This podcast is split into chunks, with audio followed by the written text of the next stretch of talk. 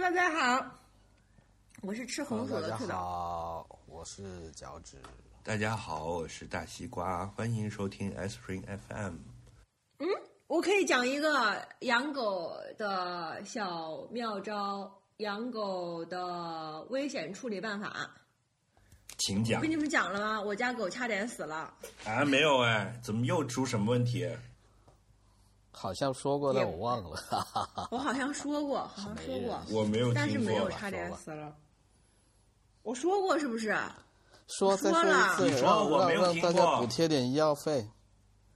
就是有一天我们在家吃鸡，然后那个鸡是一个辣鸡，就是辣，就是风干的那种风味儿的辣你这个辣鸡，然后呢，对，那个辣鸡就是卤哦过，我知道了又用卤水卤过啊。然后呢卤过之后呢，我又又又炖莴笋你没说过，你只是发过帖子。啊，对，然后呢炖莴笋炖过，嗯，然后我们就吃了一大锅辣味卤鸡炖莴笋，特别好吃。嗯，那天晚上呢，垃圾就忘记收了，就放在厨房。结果，嗯，那个厨房门好像是被狗扒开了。我晚上的时候就听见外面有声音，我真的以为是进小偷了，然后是被声音吵醒的。吵吵醒之后，我就醒来就哎动了一下，辣然后就鸡炖没声音了莴笋太好吃了，导致晚上小偷来偷吃。我以为垃圾扔掉了，因为垃圾不是我负责，我们家。嗯，然后我就 又要睡着的时候，又听见了。这里没有指责他的意思，对，垃圾不是我负责扔的但是那天有人忘记扔了，在这里我没有指责谁的意思。这种事情经常都会发生的。是的，这个补充很很重要。对我，是大家都是人嘛，是是人就会这个，哎呀，这犯错，对。嗯我又要睡着的时候，就确定是家里的声音，因为开始可能要确认是不是邻居的声音嘛，我就确实有点害怕。结果出来就看见摸黑有一个小狗坐在一个垃圾袋中间，在客厅的正中间正在爽呢。就是他把那个，他应该是 那个垃圾袋，就是一整个在客厅中间爆炸，然后呢，就是里边因为有一些罐子什么的，就会咕噜咕噜响，然后就啊，然后我就看那个垃圾袋里面还剩什么，然后看起来这个这已经是第二犯罪现场了。第一犯罪现场是在厨房，他应该想必是在厨房偷偷摸摸已经吃了很长时间了，然后就又回到了又。然后就又意犹未尽，就还没吃爽，然后就把那个垃圾袋又扯到客厅开始继续的翻找，然后这个时候被我发现的。然后看了一下时间，大概是下午三点钟。然后这个就插一个前情提要，就是以前我们总觉得小狗是，比如说你你的桌上有个吃的，然后呢你出门了，你的小狗可能是在家无聊了，东闻闻西闻闻左闻闻右闻闻，就可能过了三个小时，它忽然发现这里有吃的，它上来，然后就把它吃了。就以前我的幻想都是这样的，但是在过去几年养狗的过程之中，我发现完全不是。就是你知道吗？就是在家里任何一个吃的东西或者有香味儿，它想要吃的东西，你放到那一放到某个地方那一刻开始，它就已经盯上了。嗯，只要你一离开房间其实，它就立刻冲上去。你在没有放的时候，他就已经盯上了；他在你开始吃的时候就盯上了。是的，所以这这是我之前怎么发现呢？之前就经常是有一个东西在哪儿，然后我就发现刚刚出门就想起来了，然后回来开门就发现狗已经在有动作了。然后我想想，小时候其实也是这样子的嘛，就父母一出门，其实就开始搞，没有说等到父母出门在家玩了很久无聊了才开始搞别的，对吧？都一出门就开始搞对，所以狗其实也都是这样子的。那一就此我推断，它就已经爽了三个小时，因为我们是十二点睡的觉，三点我才醒。死了也值了，是吧？就我觉得它应该爽了很久，吃了很长时间，这是第一推三断分。钟就比较不值。对，三分钟比较不止。然后呢，这是这个推断也很重要。我就开始发现他把那个鸡的所有的骨头都吃掉了，嗯，哦然后我就上网查那个，当然那只鸡很小，是那种土鸡，但是肯定是有两个鸡腿的骨头的，然后还有鸡翅膀啊那些的。然后我就上小 红书，进入西叫什么？是那个叫那个美剧叫什么？叫做《The Bones》，是叫什么？就是通过骨头破对案，事故失踪吧，好像是叫。对，是对你开始在数鸡骨头了是吧？没有的数都没了。然后我就上小红书，我就上小红书查，吓死！真的有很多人的狗吃骨头去世了，我就真的很害怕，嗯，我都快吓傻了，就是吓死，不知道该怎么办。然后就在那观察它，它就很嗨，就是没有任何的悔过之心。然后就是有很多人说自己的狗，而且是说第一天没事，第二天没事，第三天拉血，第四天死了。然后就啊，怎么办？怎么办？然后看中文网站，然后就忽然想到了以前的一个，也是一个以前的经验，就是关于狗狗的急救知识和生病的就各种各样的知识，就是要一定要去英文搜索，为啥？就是英文的那个资料，英文的资料里面真的比中文的资料里面成熟很多，因为他们有太久的养宠物狗的经验了。就我之前，呃，我们之前在国外的时候，就是我家狗拉稀啊、吐什么的，然后在中文网站上查，人家说也要吃这个药、吃那个药，怎么怎么样。然后呢，我去那个宠物店买药的时候，那个人就说你其实。那你想，毕竟他的他的籍贯是西高地，对不对？外宾得得查老家的方法。然后那个宠物店的那个老头就说：“其实你不，你弄点儿那个鸡肉米饭就可以，就是你煮点鸡肉撕碎了拌到米饭里给它吃。”就真的是一个伦敦的老头跟我说，chicken rice 就是你给它吃这个，吃这个就好了，就可以止泻。但是中文的，你想这是中国的米饭呢，就是也不是中国的啊，我搞我不要搞这种大民族主义。Anyway，就是海外我去查，就是后来我就 Google 查了一下，就英文里面真的你去查的话就会有，就是说如果你的狗狗会拉稀的话，你要给它吃那个鸡米饭是比较有效的方法。但是中文里面都不会教你这个偏方，因为他饭们黄焖对鸡米饭黄焖鸡，天我都不哪要黄焖，只要鸡米饭就好了。然后我之前还查了好多，就是东西，就中文跟英文的那个结果差别蛮大的，所以就是可以多去看一下英文的对比。然后我就想到这一点呢，我半夜就查了一下英文的，英文的就有很多人说给狗狗吃南瓜，就是说你的，他就讲了很多原理性的东西，还有他说第一个你要判断你的狗是狼吞虎咽式的吃下进去的，还是细嚼慢咽的。然后他们也讲了很多，就是不会像中文中文领域，你简中你去一查，别人就说：“哎呀，你竟然给狗吃骨头，你这个不负主人主人，你这个狗一定会死，怎么怎么样。”然后英文里面的话，就是有很多人说，其实那个流浪狗都吃骨头啊，那他们为什么就是呃没有一吃就死？就说因为第一，他们也是，他们也是经过了很长的进化和经验训练。第二个就是他们其实吃骨头的时候都是细嚼慢咽的，就是，但是它也会死啊，但是它就是死亡概率也会就是没有那么的致命，就是因为它吃骨头的时候，它是找了半天找到一点，然后它会慢慢的嚼碎，然后它也有一些方法让自己不要，呃，就是那个什么，不要被扎到。所以呢，就是我就看了一下，我就判断我家狗啊，那一定是细嚼慢咽，因为它知道没有人，就在这儿慢慢吃了三个小时是吧？对对对，吃了三个小时。然后第二个那个人就说，你可以在他吃进去骨头之后的一个小时之内给他吃。一开始说的是给他吃一大几块大的白面包，然后或者是给他吃蒸南瓜，就是给他也是吃一，就是人家是南瓜罐头，就是给他吃一罐南瓜罐头。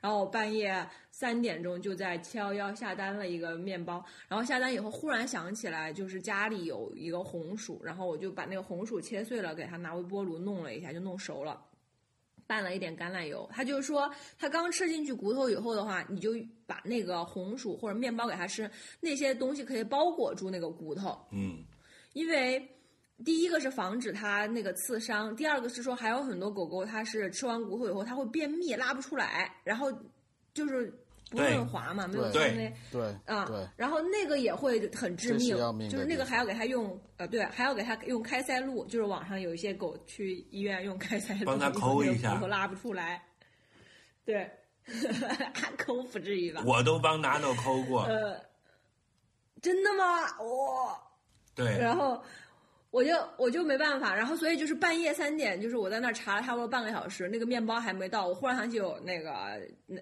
呃红薯，我就给它弄了一个红一整个红薯，然后蒸完以后还拌了一点橄榄油，就给它润滑嘛。然后我觉得当时我家狗的心情应该是爆炸爽，就是哇就整整一盆香喷喷。子是吧？有一种老公出轨被捉奸在床，回家之后发现老婆叫来了脱衣舞娘开 party 的感觉。呃，对，类似这种心情，然后还有叭叭叭叭，啊，他吃了那么多，然后全部都吃进去了。呃，接下来就是看他的表现了。后来他那天拉了六泡屎，就是特别可怕。是因为吃鸡骨头，它鸡骨头很尖嘛，就是它很容易断开有味道的，变成一个尖锐的那个，然后会割伤它的肠胃嘛。主要的原理是这样的呀，所以就是把它包住或者保持。我之前还看过一个是说，就不要动，然后保持一会儿就好了。就是因为胃还是有消化能力的，嗯，胃酸是吧？然后我就去捡捡屎的时候也捏一捏，就是有两坨屎里面一捏还真的有一点那种尖刺，就是挺尖的，哦。所以就是确实是包裹有用。但 Lucky 挺过来了，他自己完全，他觉得他就是吃过来了，他自己是完全没感觉的，差点把我吓死。嗯，所以他下次肯定还要再来。是的，那不真是太爽了，我感觉那是他狗生最爽的一天。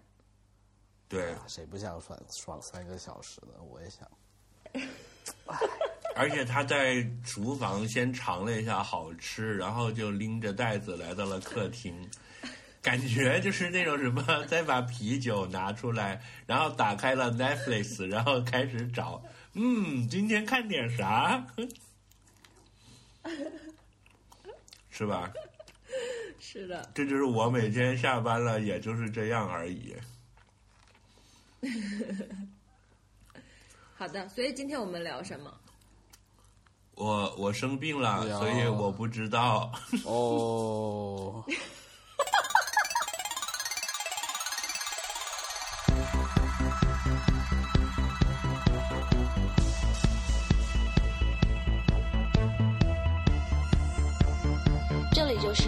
说中的 Aspirin FM 阿司匹林电台。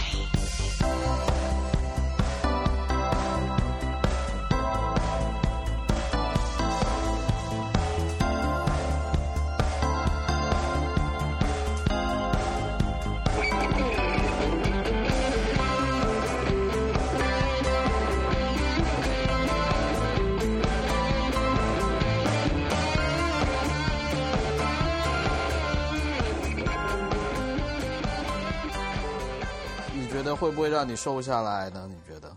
我觉得很难哎，因为我运动变少了呀。吃披萨了，我就没有在运动了。没有，我吃披萨那时候是为了想要试一试，那你还跟我发起什么挑战啊？吃各种各样的。我有在什么拉伸啊，我就在做一些轻松的拉伸运动啊。啊，我不是，我说，知道了那。你还给我发起挑战干嘛？因为你我反正你蹦出来了，嗯我就顺手点一下，对呀、这个那我接受，我本来不想，我本来没接受的，那我要发起挑战。这什么人啊？专门接受接趁趁别人。结果等他接受了，就发现今天晚上我去跑十公里。所以你不接受，你是故意不接受的啊。我以为之前给你发起挑战，你都是就是忘了看啊什么之类的。没有我不想动啊，不想运。动。那我知道了，就就别人没有味觉，然后就觉得吃东西不好吃，然后就吃少了，然后就变瘦了。但是你呢，你是觉得说，哎，我要我要做一个试验，我要看看哎我试试这个吃吃不同的食物，对真的我昨天还特意买买了一个多吃了是吧？我昨天特意买了一个那个一百克的那个三角瑞士巧克力来吃，就是看看吃巧克力有没有味道。为了科学，不生不惜牺牲小我。是真的，我吃了吃了巧克力，吃了呃黄桃罐头，还昨天还买了烤红薯，这都是那个我平时不太会吃的东西。哦，又有人吃烤红薯，哎，是不是这个？你你你又没有吃鸡骨头，是不是？我吃了鸡骨头，哎呀，我我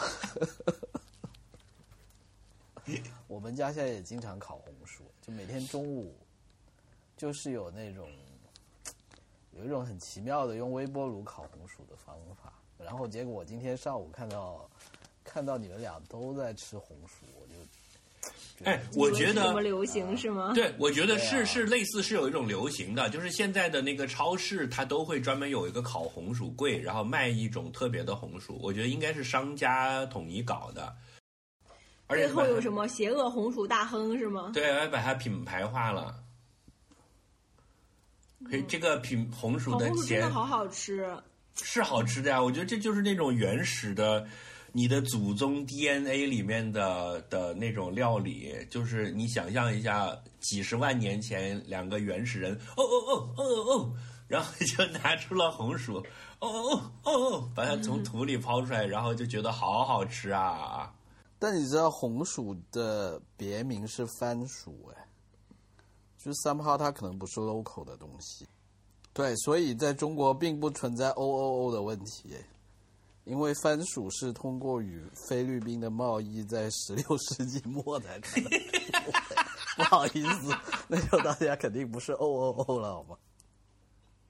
哎，所以你们五一都在干啥呀我？五一没干啥，五一就是到处溜达了一下。但我有一个感觉，我感觉就是说五一到处旅游很火，是一个骗局。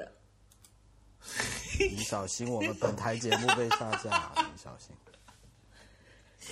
怎么说？那人家这可是一盘大棋，你展开讲讲。来展开讲因。为我五一去了两个地方，都不是人不是很多。你去的都是啥地去了方？哪里？第一个是雁西湖，够大牌了吧？嗯，嗯，雁。西湖那里有什么北影节的那个场地，不也在那儿吗？嗯，你每年北影节都会去一下雁西湖。对对对，那儿没人。我四月三十号去，还是二十九号？就假期第一天。嗯，然后嗯那个凯宾斯基的餐厅里面人也很少，就是就是雁西湖 这旁个很正常好吗？不是啊，但是雁西湖旁边就那一个吃饭的地方，嗯、而且它是北京的京郊，对不对？路也没有堵，因为我去的时候，我们我的预期是说那里人很多，然后或者是开到那边就是会堵车什么的，结果就完全没有。然后呢，我父母也去了一个京郊的一个什么小村，后来他们我就问了一下，他们说那里人也没有很多。嗯反正我在深圳就是逛吃逛吃，感觉也是好像也不是人很多。但是我当时的想法是说，可能大家都离开深圳了吧？可能嗯，anyway，是，我的感觉是有一点点，嗯，在假装。但你但你样本量不够哎。嗯，呃，但但是其实我只是从技术上挑战你，但是我心里面的想法跟你一样。就是说我们要去抹黑别人的时候，要做好充分的准备，对吧？对啊，抹黑之前先自查一下。我觉得雁西湖可能确实人不多，因为这都是那种嘛京郊旅游这一挂的，就是说，首先外地游客来是不会考虑雁西湖的，这个名字非常的熟悉，欧洲卡车。包括包括你那个什么，呃，首钢园也都是这样的。然后这一次五一旅游的人潮主要是外地游客嘛，你像北京，你如果去天安门广场、什么升旗啊、什么长城、故宫啊，那就踩死人了。这些都是我们可以躲得开的。对，就有可能要这方面的数据会比较。但但其实现在就是有这么一个问题了，就是说这些东西本来你都可以查数据的，但三炮这些数据你现在也不能信了，就这样。这不是我们国家一切的问题都是这个问题吧？就是如果这个问题哎哎，我们没说这个啊，我们没说这个啊。就不光是旅游的问题啊，就是打住打住打住！假如这个问题解决了，那我们这个人民共和国那多好呀，是吧？他，你们看了 N 多吗？为本，对，以上为为这个嘉宾观点了，而且这个嘉宾还发烧了，所以大家可以。说胡话。啊，我最近在看一个那个荒野生存的美国真人秀，我觉得好好看啊。就是那种什么牛屎里面得挤水喝之类的吗？好像他们没有那个，它是一堆真人，就是跑到扔到一个野外，然后呃十每次有十个人，然后活得最久的那个人，就是你有一个随时急救呼紧急呼叫的嘛，你就可以退出嘛。哦他还他还是这种吃鸡的这个模式是吧？是的就是是的一个一个的淘汰。是的，哦，啊，对，那个叫 Alone，荒野，我不知道中文我忘了，就中英文叫 Alone，一共有十季了，现在最新的一季应该第十季正在播，然后我就看了前第十季的前面四集，觉得还挺好看。那它好看的点在哪？里呢？因为这个听起来就是不新鲜了呀。呃，它好看的点就是那些人其实都是自己就是都就是美国的那些美国加拿大那些人，就是那种欢生存在狂阿拉斯加住。对对对对对对对，生存狂，他们就自己喜欢去打猎呀、或者是专门教生存技术的老师，就他们有一定的技能，然后每个人的技能点都不一样，就有的人会很会打猎，然后有的人很会钓鱼，然后有的人很会造木屋什么的，然后他因为他每个人技能点不一样，他都被扔到一个小岛的不同的地方呢，他们的那个策生存策略就不一样，然后面对的情况也不一样，然后他就会一会儿播这个人第几天干嘛，一会儿播那个人干嘛干嘛，然后就是他每个人就是他每个生存策略的话，你就能看到他就是成功或者是失败啊等等的，就很有意思。但是他们是不许组队的，是吧可？以。不能组队，而且组队也没有用嘛，因为你最后还是看谁最后吃鸡嘛。OK，然后那嗯，而且他是普通人，其实他我觉得他是有点娱乐性的，因为呃，我我看了很多，然后又是在 B 站上面看，他不是有弹幕嘛，就发现他们其实是去参赛之前都会增增重，就是会吃很多，把自己胖很多斤。到后面的话，基本上就是谁能够扛饿，谁就能够赢。就 After all 还是还是要靠脂肪厚，是吧？是的，然后就其实有那种你觉得就是个胖子，就是感觉没有运动能力的人也会去参加，就是大家都是八仙过海，各显神通，就特别有意思。哎对啊，就是说，然后还有在自然界，胖子本来就是占便宜的呀。就是一个是你体重大，你就能打嘛；再一个就是你本身就扛饿嘛。是的，所以我们减肥就是在违抗自己的基因呐、但但前提那里是没有喜欢吃肥肉的狮子才行啊，不然你就会跑得 慢，然后你就被，狮子也不会挑肥拣瘦的吧？就是，但你跑得比较慢嘛？哎，所以狮子如果突然它要吃人的时候，然后它面前有两个人，狮子会有一个明显的选项，说我要去吃肉多的吗？也不会吧？我觉得它是 randomly，就是逮谁先搞死再说吧。是是，他会被那个跑。但是脚趾说那个跑得慢其实是一个，他应该是就是呃追老弱病残，就他应该还是看谁概率大。嗯他觉得 这个体积很大，打不过，所以你只要当一个跑得快的胖子就可以了。对，就是你现在啊，不是在练马拉松吗？一个会跑马拉松的胖子，嗯，下一季推荐你参加。我才不要参加嘞！我看那个就是挺上头的，我觉得还比较真实，他也没有弄虚作假，也然后也就是也不是像贝爷那种特别牛的那种人，就所以就是还挺有意思的。嗯，好的吧？你现在都在看这些了，你是最近真的很闲是不是？不是啊，这个很好看呀，而且我觉得喜欢看这些的人就跟我很多爱好相同，然后那看那个弹幕也很有意思。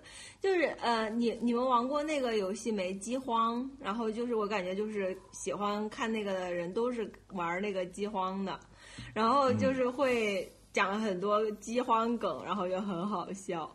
嗯，我没有玩过那个游戏，主要是，哦，嗯那个游戏其实就是生存，也是一样的，就是你一天有有天黑有天亮，然后你要建，要去找那些，就是那个叫什么，嗯，找那些资源。要找吃的，要找水，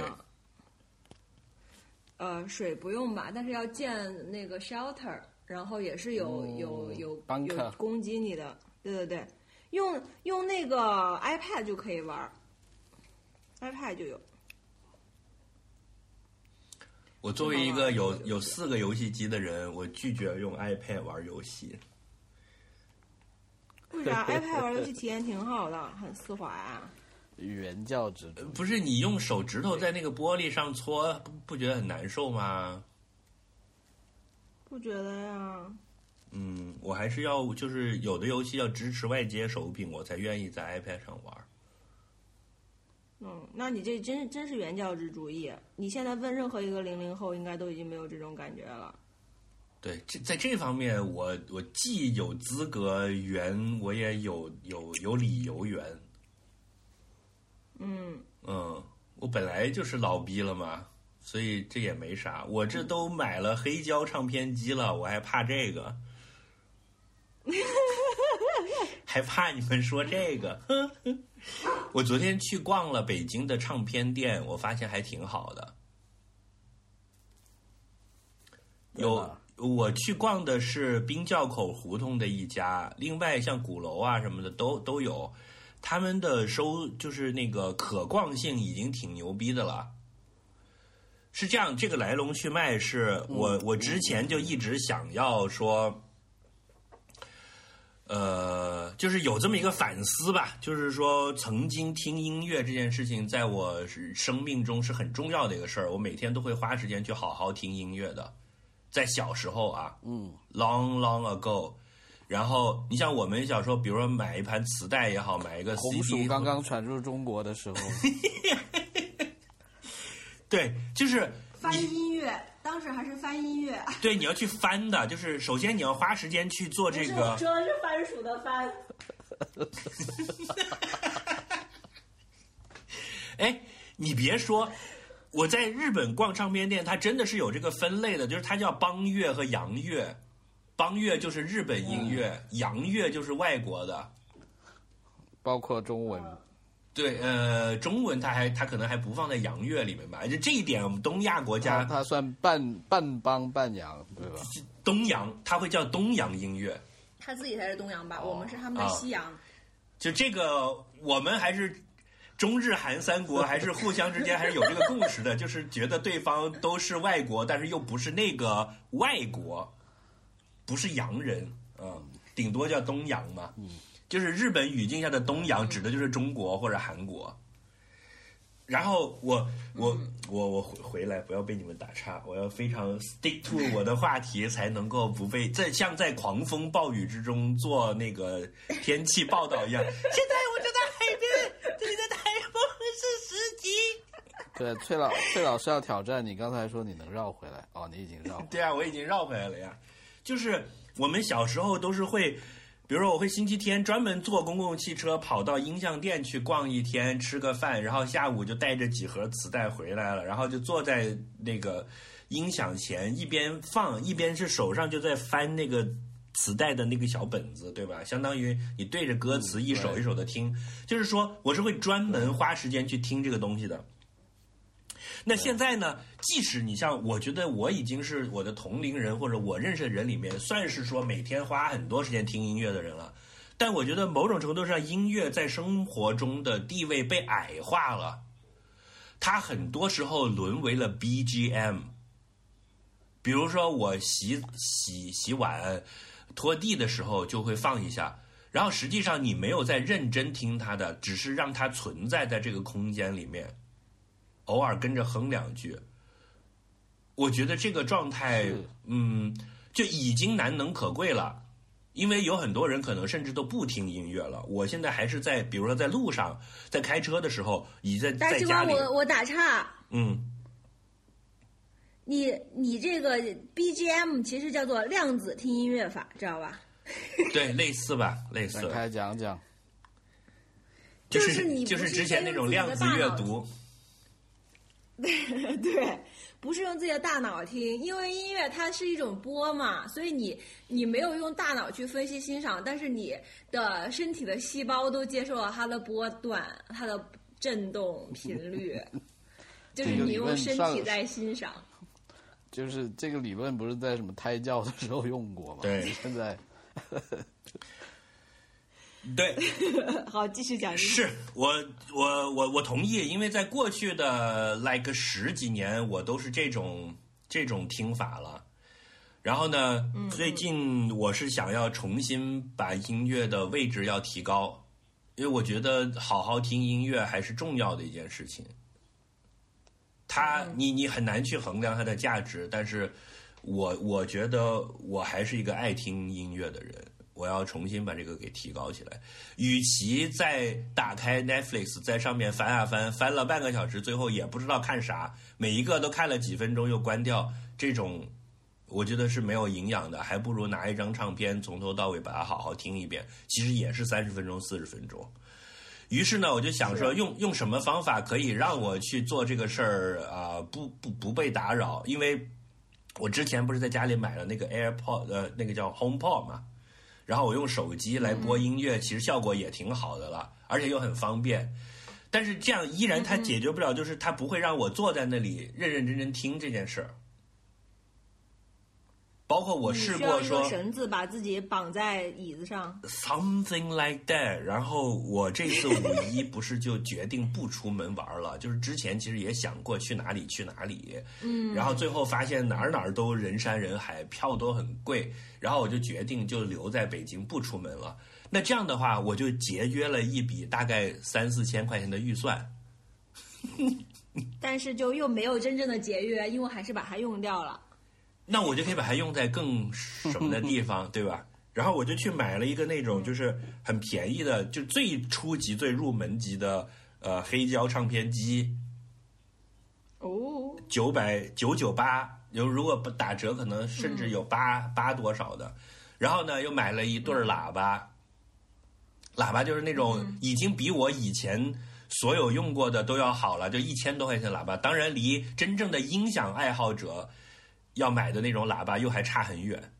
因为我也不自量力的去搜了一下我知道的某些北欧品牌的那种桌面型的小喇叭，然后一打开，好烦。揉了一下眼睛，看了 what，然后就算了算了算了，赶紧关掉了。然后就就是那种很普通的，这一定是真正搞音响的那帮人是看不上的。然后可能就是我我都不太愿意告诉别人我我买了黑胶这件事儿，因为就会有一堆玩这个的人跳出来说你的唱针也不对，你的这个什么呃马达皮带的什么匀速器哎呀，很多。HiFi 的人也是听听到很 low 的一些歌。对这些东西就说明他听的是器材了。材对，我就很烦那个事儿，所以我你又不是器材所以我就一概不理了，我就没有去管说要什么器材差生。文具多。呃，对，但是我才是差生嘛，真正来说。然后，因为我主要要做的事情是要 是要听音乐，我要 focus 在我要听好听的音乐这件事情上。好，所以我就把这些东西大概花三千来块钱置办齐了之后，我就去逛唱片店了。我昨天就去买了一千多块钱的唱片。嗯我买了那张 Kim Crimson 的那一张，啊，天哪，天哪！竟然又致敬本台了。对吧？你想大的 LP 哎，然后拿回来放上去，然后我把我的两个喇叭一打开，我就坐在那里，我就一直拿着那张唱片，就翻来覆去地看，因为你知道唱真正的 LP 唱片的那个 size 比 CD 要大嘛，你拿在手上你去欣赏它这个封面，对 size do matters 知道的。不 matter 啊！你 说这个话就跟那些器材党是一样的呀，我只看对不对？呃，不一样，不一样。他们就是听个响，就是说，哎，这不对了，要然后换根线来比较一下这个音乐。我就是真的在听这个音乐呀、就那张唱片，我就坐在那里，我不是啊，你说那个 size 比 CD 的 size 好，就是他跟七彩你不在听那个音乐啊，你在感受它的尺寸啊，然后我把它，感受它握在你手里的那个，我把它打开，这个一手无法一手掌握的感觉。里面每一首歌的歌词，然后编曲作曲是谁？就是你想，我如果在网易云音乐上听，我不会去看这些的，我就会去看那些歌的过程中那些弹幕了，说什么“猩红之王牛逼”，就会去看那些了。我就坐在那里一边看这些东西，就一边认认真真的把整张唱片听完了，然后我觉得很爽。然后每一个纤毫毕现的细节都在里面。就我那喇叭也不差啊，也是一千多块钱的喇叭。然后我就很爽，然后我就把它放下，然后又拿出了另一张。我就昨天从买了这些唱片回来，我背着那一堆唱片，你知道有我我买了六七张，还挺沉的，然后喜滋滋的回来，回来之后就开始洗手，然后坐下就一开始一张一张的放上去听，我就一直到昨天晚上，我就连续听了五六张唱片。哇，就五六个小时是吧？对啊，就是什么事儿都不干，就就坐在那里听是 Lucky 爽程度的两倍。这不就是我小时候就是一个快乐的星期天做的事情啊？就是我我觉得非常开心呀，而且这种快乐是我听了也觉得很开心。对，而且我买的都是是这样的。我花的这个钱呢，其实我后来仔细想一想，这个一千多块钱呢，有一千块钱是花的不值当的，因为像这个 King Crimson，还有我还买了一张 Miles Davis，就是有一些有名的唱片，是我觉得我有了黑胶机之后是 must have 的，所以我就去买那些有名的唱片。但是其实那几张唱片都是之前在别的地方是听过的，然后只是觉得我要放下来摆在这里，我得有。反而这种唱片又贵，它卖三百块钱一张，就因为是全新的，他重新出版的。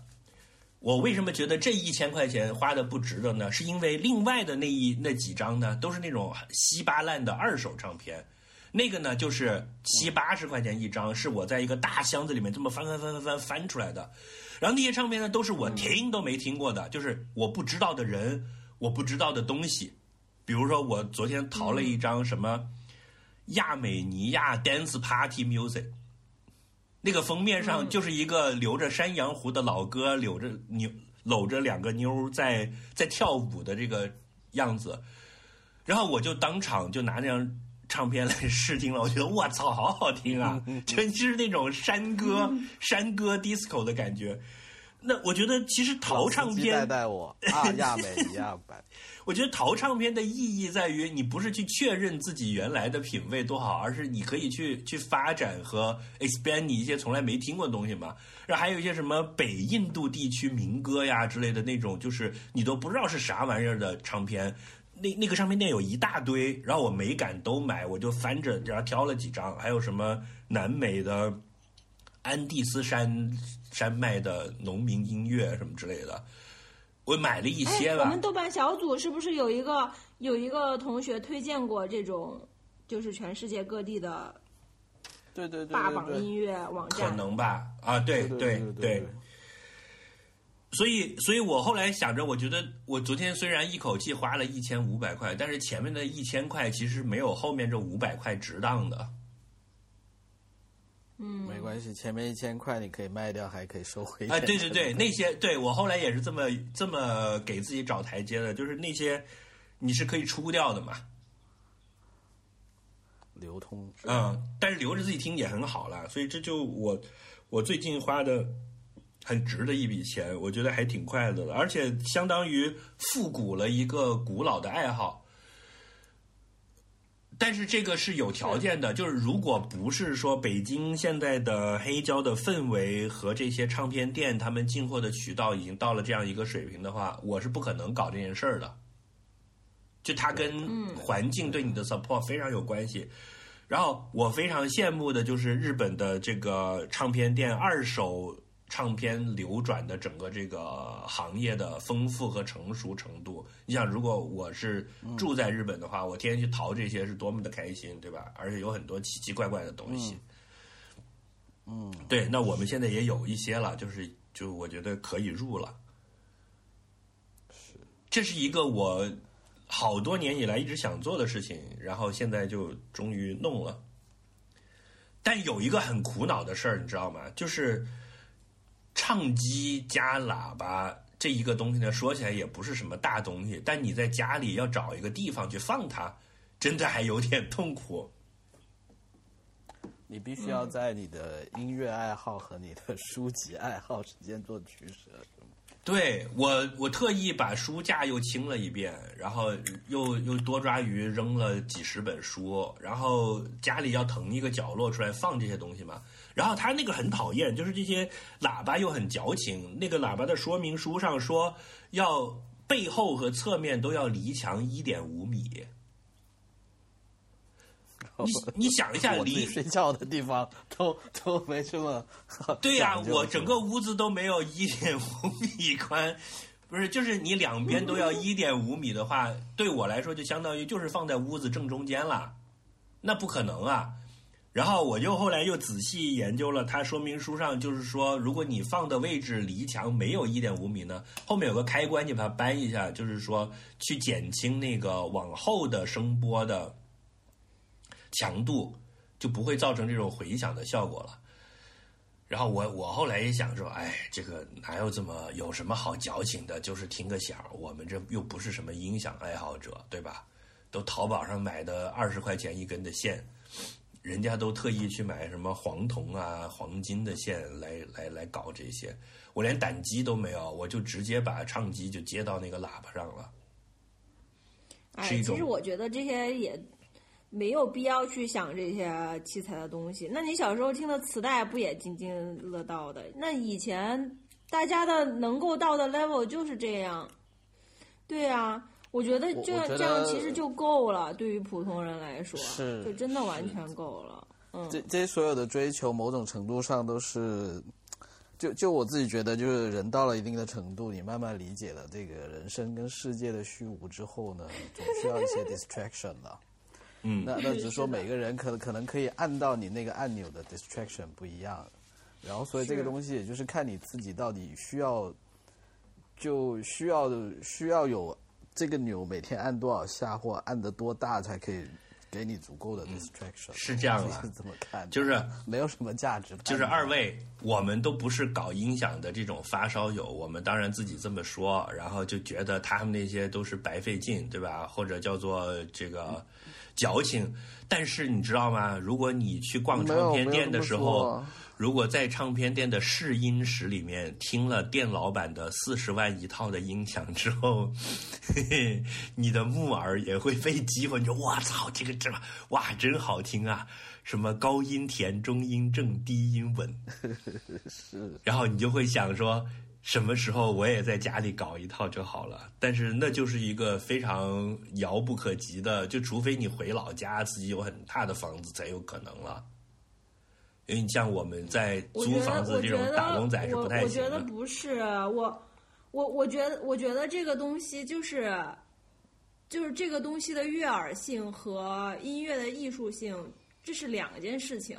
嗯，就是你是你去去了解一个去欣赏和体验一个音乐的艺术性的时候，你是在艺术探索，你的脑是在分析和欣赏那个音乐。那你去就是欣赏的时候，当然它肯定不可能完全分离啊，但是你去什么用那种超级发烧音响，或者是当然你再大的音响你也不过现场嘛，对吧？那你肯定是现场听乐团的是最好的。那你那个的话就是享享受加上艺术分析，但我觉得这两件事情就是搞器材的人，就是把这种享受悦悦耳和这种高档高级的享受和这种艺术性、音乐性，把它混为一谈了。他用这种艺术性去衬托自己他们是剑宗，你是气宗。是的，因为你就是像按摩一样，那你肯定按摩的技术越好越好，但是你要去你如果是要去解决问题，或者是你是要去有一个自己 specific 的一个艺术品味，你像我听了一个这样的东西，我想去听听跟它类似的，我想去比较，我想知道每个不同的作曲家 producer 他有什么样不同的东西。那个的你在专业那个的时候，器材相对来说就明显就是没有那么重要重要了嘛。对，也重要，但是到了一定的水平，再往上就没必要再去追求了。就是它要达到一个最低水平就可以了。就是你比比如说你音质都是糊的，那也会影响你听，对吧？但差不多得了。就就跟很多其他消费领域的东西都一样了，就你过了某一个点之后，它有一个边际效用递减的问题。然后你要追加多少成本去达到这个边际的这么一个增加，对你值不值呢？就就因人而异喽。就就你，然后就因为这样，你知道，我最近听说了一件奇葩的事情，然后搞得我也很大受震撼，你知道啥吗？就是现在会有这种音乐爱好者，大家凑钱去包杜比影院听唱片吗？哎，很好啊。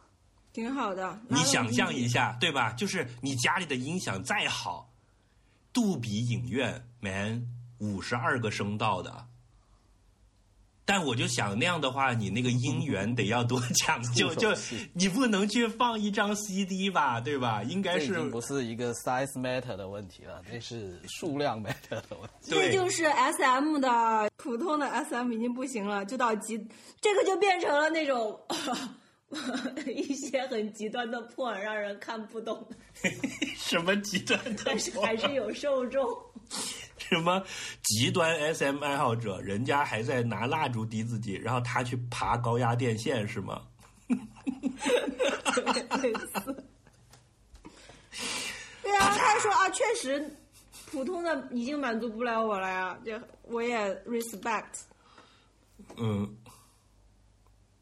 所以，如果下次有这种在杜比影院听唱片的活动，邀请你去，你去吗？就是我觉得像我刚刚讲的一样，就是我觉得就是树的那一套，在我看起来就跟欲望特别挂钩，嗯就是你要追求的是越来越爽，嗯，就是跟这个艺术性是不挂钩的，这是我自己的一个想法啊。对。但假如 King Crimson 这张唱片，然后现在唱片公司拿出了一个什么，就是非常精细打磨的，然后用用五十二个声道专门用来在杜比厅播放的一种材质。我们先不管它是 CD 还是什么胶，还是一个 like 四百个 G 的硬盘怼进去，但是能让你听出跟原来不一样的，然后你又很喜欢这张唱片，然后去那里给你放一遍，你是不是觉得也是一种享受？我觉得那个是远，它并不影响你。我觉得那个是远不如现场的。嗯，但它会比比你以前听过的所有的介质都更加接近那个现场。嗯，那就是看你需不需要那么接近那个现场了。就是从我的角度，我觉得我现在听的就已经够了。我觉得 CD 这个 level 已经很好了。然后如果再 next level，我就是会愿意去花钱听现场。嗯，对没有有这个机会肯定会去的，但这个东西就是说，嗯，呃，对，愿意用多大的代价去追求？如果你免费送上门，天天让我享受，我当然愿意了。这是我的点，就是说你去杜比影院听《爱情买卖》，你也会觉得很爽。那它跟艺术有什么关系吗？对吧？嗯，好的，我我我我明白你的意思啊，我是你这一派的啊。嗯，对呀、我就是让大家不要有这种任何这方面的焦虑。对，因为我我之前一直没有进这个坑的一个很大的 concern，就是因为你知道这种党同伐异，然后搞器材，其实在很多领域里面都有嘛，就是大家互相还要骂。但是在黑胶这个领域是一个特别突出的、特别的重灾区，就是这种玩意儿的重灾区。就他已经进入了玄学的领域了，就是还有很多讽刺他们的段子嘛，就说明他们已经很过分了。所以我也很不想去得我同意脚趾说的，就是我觉得这个就是每个人需要去看自己的这个兴趣，愿意花什么样的代价去满足自己这方面的欲望。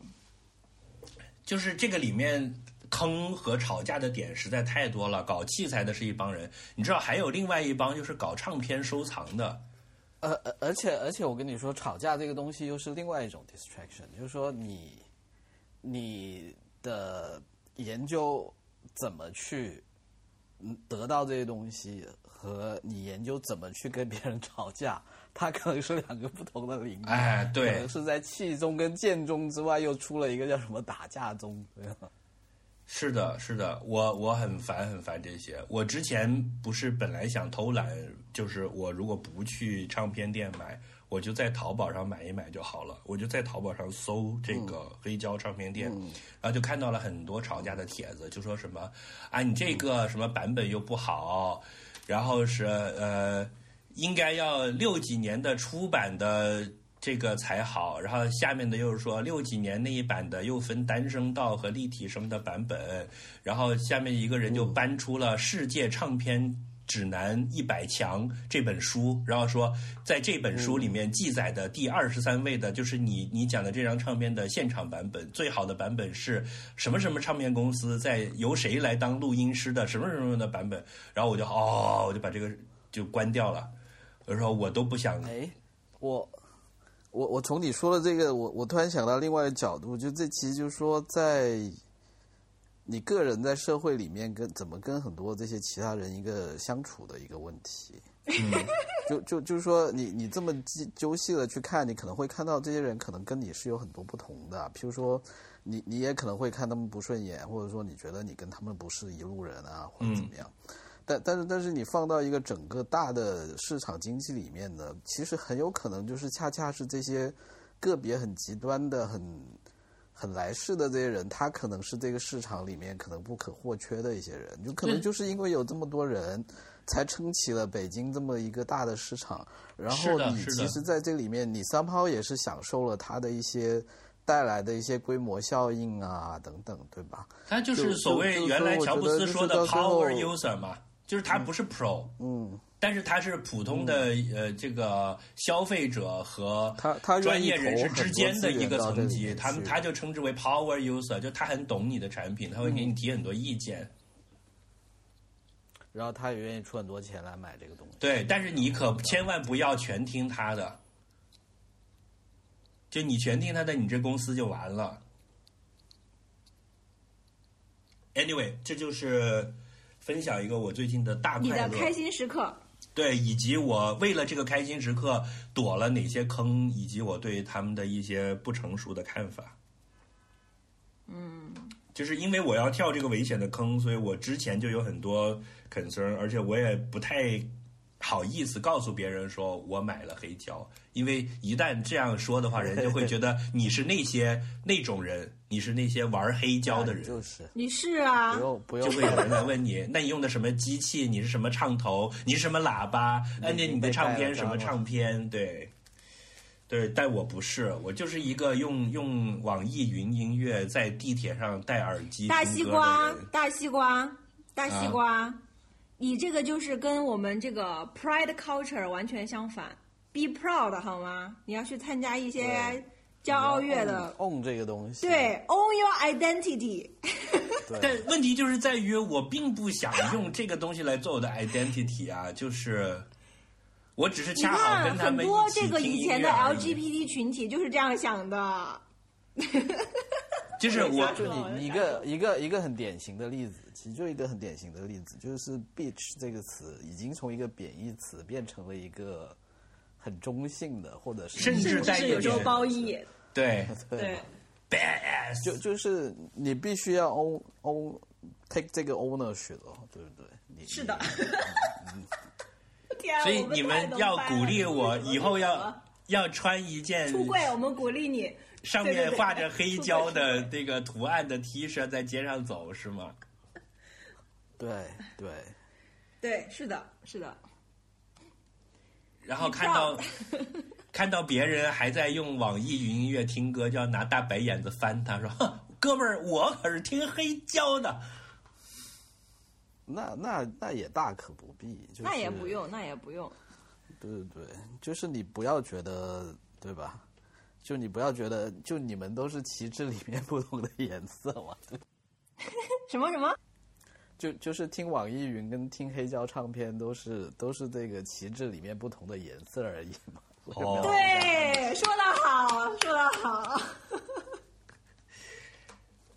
哦，好的，你看，所以你看，大西瓜，你这个哦，就是深深的体现了那种深贵恐同 redneck。一个哦，你能听出这么多东西吗？就是因为你本质上还是有歧视，所以你就不愿意承认你自己的身份。哦，no no no no，我我是这样的，就是爱在爱音乐这件事情上面，我是融入欢乐大家庭的，但是我觉得他们搞器材确实不非我族类，啊所以我是怕被划入到搞器材那帮人。就就你，你其实是一个大家庭里面的一员的意思。就譬如说，如果有一天现在突然法律说你们这些听音乐的人都是，呃，晚上警察跑到你们家里去，如果你们在家里在听音乐，网易云也好，黑胶也好，就要把你们拉到局子里面去喝茶的。对，所以我们要们就是你们都是一起要上街去扔石头的那一群人啊，就不要再吵架说不理那帮听 hip hop 的了，是吧？对对对，你你你不能去跟警察说你抓那些听网易云的，或者你抓那些家里器材四十万的，我这种三千块黑胶的你要放过我，对吧？不是这样子的，对吧？嗯，有道理。有道理。所以我，我们所以不管他听啥他至少也都是我们听音乐的人，是吧？也是自己人。对对对，当然你可能互相在一起碰到的时候，可以互相给一个白眼，对吧？嗯，嗯互相骂一声 bitch，但你也要有这个觉悟，就你自己也是一个 bitch。OK，哇哦！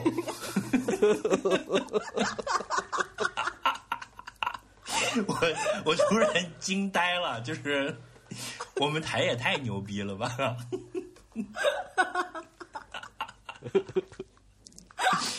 是吧？在在你们这些器材党跟黑胶界，还从来没有出现这样的理论，是吗？竟然让大家 be proud。嗯，是不是？我推荐一本书，我觉得很有意思，是叫做《这个超越生命的意识：濒死体验的科学》。然后这个作者他是一个心脏科学专家，就是医生吧，医学专业的心脏的心脏病科医生。嗯，嗯。然后他已经去世了，他是到零三年就去世了，九四嗯。年生人，荷兰的。然后因为他是心脏病，就是在欧洲心脏病的话，经常会那个心梗，就是嗯。那些医他的病人里面很多都会有这种从死亡的边缘挽救回来嘛，嗯。就是你从各个角度看他要死了，然后又给他电击，叭叭叭叭叭，然后他又活过来嘛。然后他在这个科室里面就研究了，遇到了很多他的病人，就说自己的濒死体验，其实跟我们从小到大听到的很多传说都很像。当然，他因为他是欧洲的哈，所以他跟我我就不讲他实际的了。但是他讲的那些体验就很像说，有的人快死了，然后他回过来以后就说他看见一条河对岸有谁在招手叫他，然后要他不要回，让他回去，对吧？不要过来，让你回去。就大家肯定都听过嘛。然后就 turns out 呢，就是很多人类濒死的时候都有这种体验，它不是一个个例，然后它也不是一个鬼神论，就是。嗯，他举了一个例子，就是说有一个人他，呃大很多人他都是有这种超脱身体的，就是他好像在天上看着自己。那嗯从医学和科学的角度呢，他的耳朵和他的眼睛是不可能有接受信息的，因为他眼睛是闭起来的。嗯然后他身体也是没有的。那他这个信息是哪里来的？然后他就从这个超越生命的意识，就是这个濒死体验去聊到了，就是人类的意识是怎么来的。他可能，然后他又讲了一个，就是在过去的就是以及就我们现在受到的教育很多都是叫做定域性的，定域性的就是说。你所有东西都要有一个实在的物理基础，就比如说你这个盒子动了一下，那一定是这个盒子受到了一个力，它就叫定域性的。那非定域性的东一东西呢，其实是从量子力学、量子物理开始的。那那个东西其实是已经脱离了现在的，就是像我们这个年龄往上的所有的人的通识教育，因为我们的通识教育没有这一块儿，所以我们其实是从本质上面很难理解是什么东西。然后他又讲了。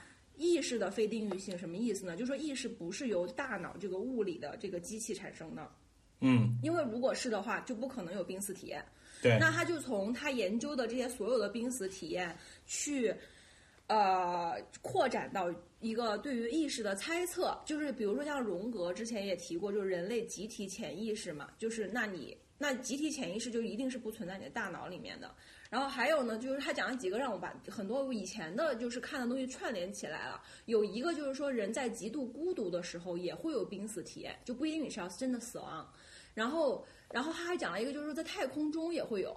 然后我之前还看过一个，就是类似于就是说这种宇航员什么什么效应，我有一点忘了啊，地球观效应、巨人观效应，我忘了，不是巨人观。对，就是看过从宇宙里面看过地球回来的之后，人生观都不一样了嘛。是的，他就变成了更有大爱，他就已经不再理解国家的限制，然对后不再理解人种的限制，他就是一个更更宏大，而且就是很多宇航员回来之后都愿意去当政治家，他希望有改变，他希望改变这个世界。嗯，然后就是很多濒死体验的人也是一样的，他的改变就是变得更加的包容，更加的开阔，就是感觉到，而且不再惧怕死亡，就是他那个人就是会完全的不一样。然后呢，就是让我觉得很有意思的一点，就是他还提到了什么呢？还提到了瑜伽和这个我和这个就是冥想。然后其实我之前讲冥想和瑜伽也讲过，就是说你其实就是要脱离自己人物理的这个系统限制嘛，知道怎么样开关机，对吧？因为我们现在就是开关呃开机状态，其实你是控制不了的。但其实那个就是 ultimate 冥想和瑜伽也是 ultimate 希望去跳出你自己这个什么凡胎肉身，然后去进到意识的那个层面。但这本书很有意思的就是，它是从一个科学的角度，但是我觉得它应该也是从世界各地吸引了非常多的神棍。呃，就是有很多宗教的人啊，什么什么的，也去去找他，就在他做这些研研究的时候，然后这本书就让我觉得呃特别特别特别有意思。然后他其实基本上就是在反驳很多人说啊，那这个是在做梦啊，或者是那是大脑分泌的对一些我就这么想信息的。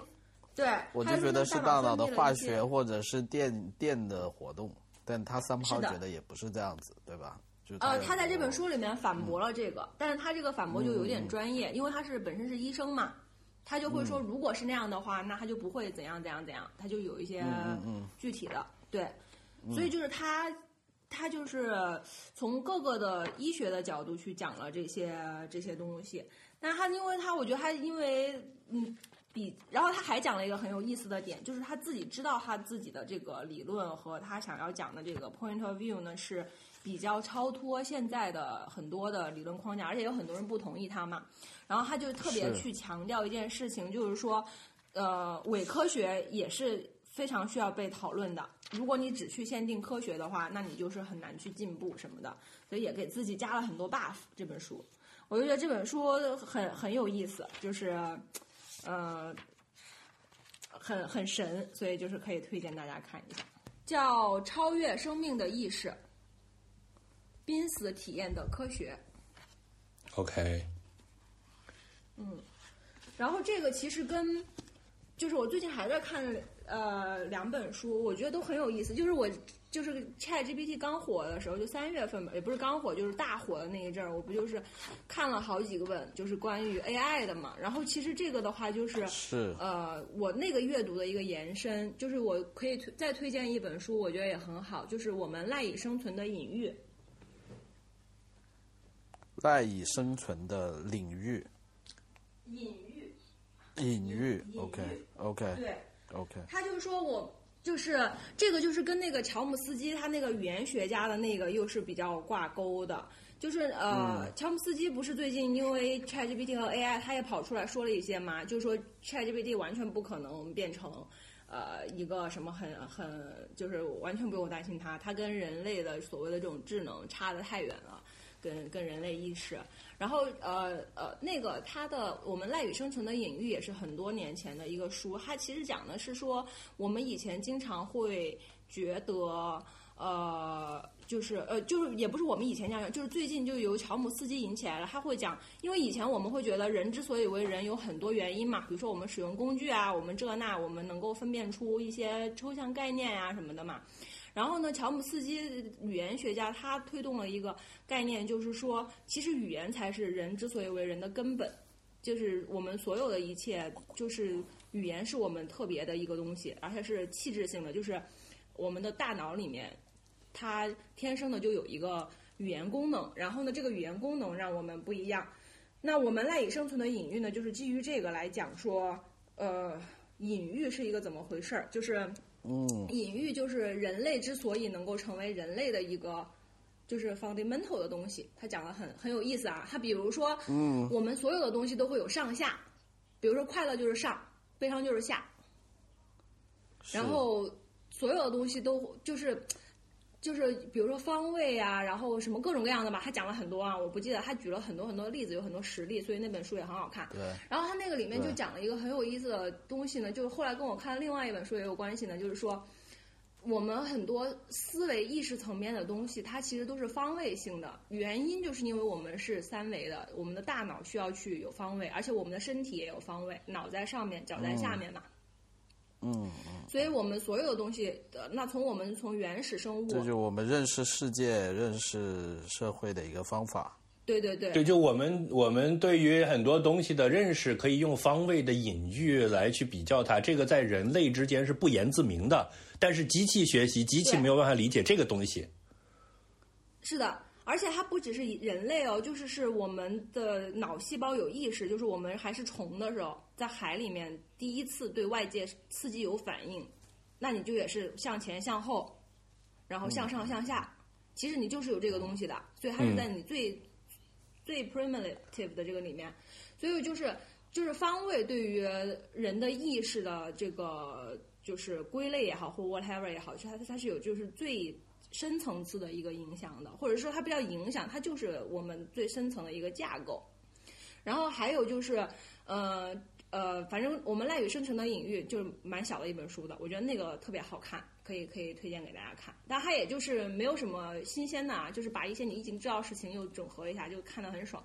然后呢，然后我最近又看了一本书，是那个叫做《A Thousand Brains》，是是那个 比尔盖茨 推荐，然后我就看了一下。然后也是一个 between job 那么短短几天就看了这么多书，然后，然后那个那个 A Thousand Brains 很有意思，它是也是就跟超越生命的意识有点像，就是你可以理解为它不是什么科学，就是怎么说呢，没有经过什么任何 peers review 的这种比较超前的一种论断，你也可以可能最后它就是一个神棍的说法，就它都是一些自己的推测啊。然后它那里面讲了有一个很有意思的点，就是说人人脑跟那个我们现在 AI 那个有什么不同？也也不是不同嘛，就是人脑的一个最简单的，就是也不是他那个也说的啊，他那个里面我摘出来，就是说现在已经大家公认的，就是说，比如说你现在看一眼你自己的书桌，对吧？然后你再看一眼你的书桌，如果你的书桌里面的上面的一个杯子从蓝色变成了红色，你会立刻发现它。对，但是如果你是用一个 AI 的那个流程的话，就不一样。然后他就说，其实人脑它其实是一直在建模，就是什么意思呢？就是人脑它一直在对于你的所处的这个三维空间在建一个预测模型。是然后你每一次判断其实是用预测模型跟你接收到的信息在做一个 match，这就是为什么你会对于这个呃，接下来就是我自己的更进一步的神棍推论了。这就是为什么你会对幽默，人会对幽默的东西那么感兴趣。它其实就是用你人脑的一个预测模型，中间出现了一个让抓你的东西，然后所以就是故事的这种情节推断，还有就是就更强的就是这种幽默，就是一种利用了人脑最本质的一种就是运营模式来去对它进行一个刺激的方法，是不是很有意思？嗯嗯嗯，是。然后他他那个就是那个《A Thousand Brains》里面就讲了一些，但我只是挑了很小的一个例子哈，就是他那个看起来就也很爽，就会让你想到很多跟你平时生活中的一些体验相关的东西。所以就是，但《A Thousand Brains》我觉得，嗯，不是特别好看，就是去看一下他总结的那本书的那些结论就可以了。就他也是为了去证明自己的很多观点，就比较啰嗦。明白。就就我觉得他就是比较细的，怎么样回到你人的一个对动物性的一些了解，对吧？就是可能不要我，我觉得就是说这些东西，当然他谈探讨是从学术的角度去探讨，但是我觉得最后他也还会提醒你，就是说你你其实最后也就是在这个地球上一个三维世界的，跟那什么爬虫什么。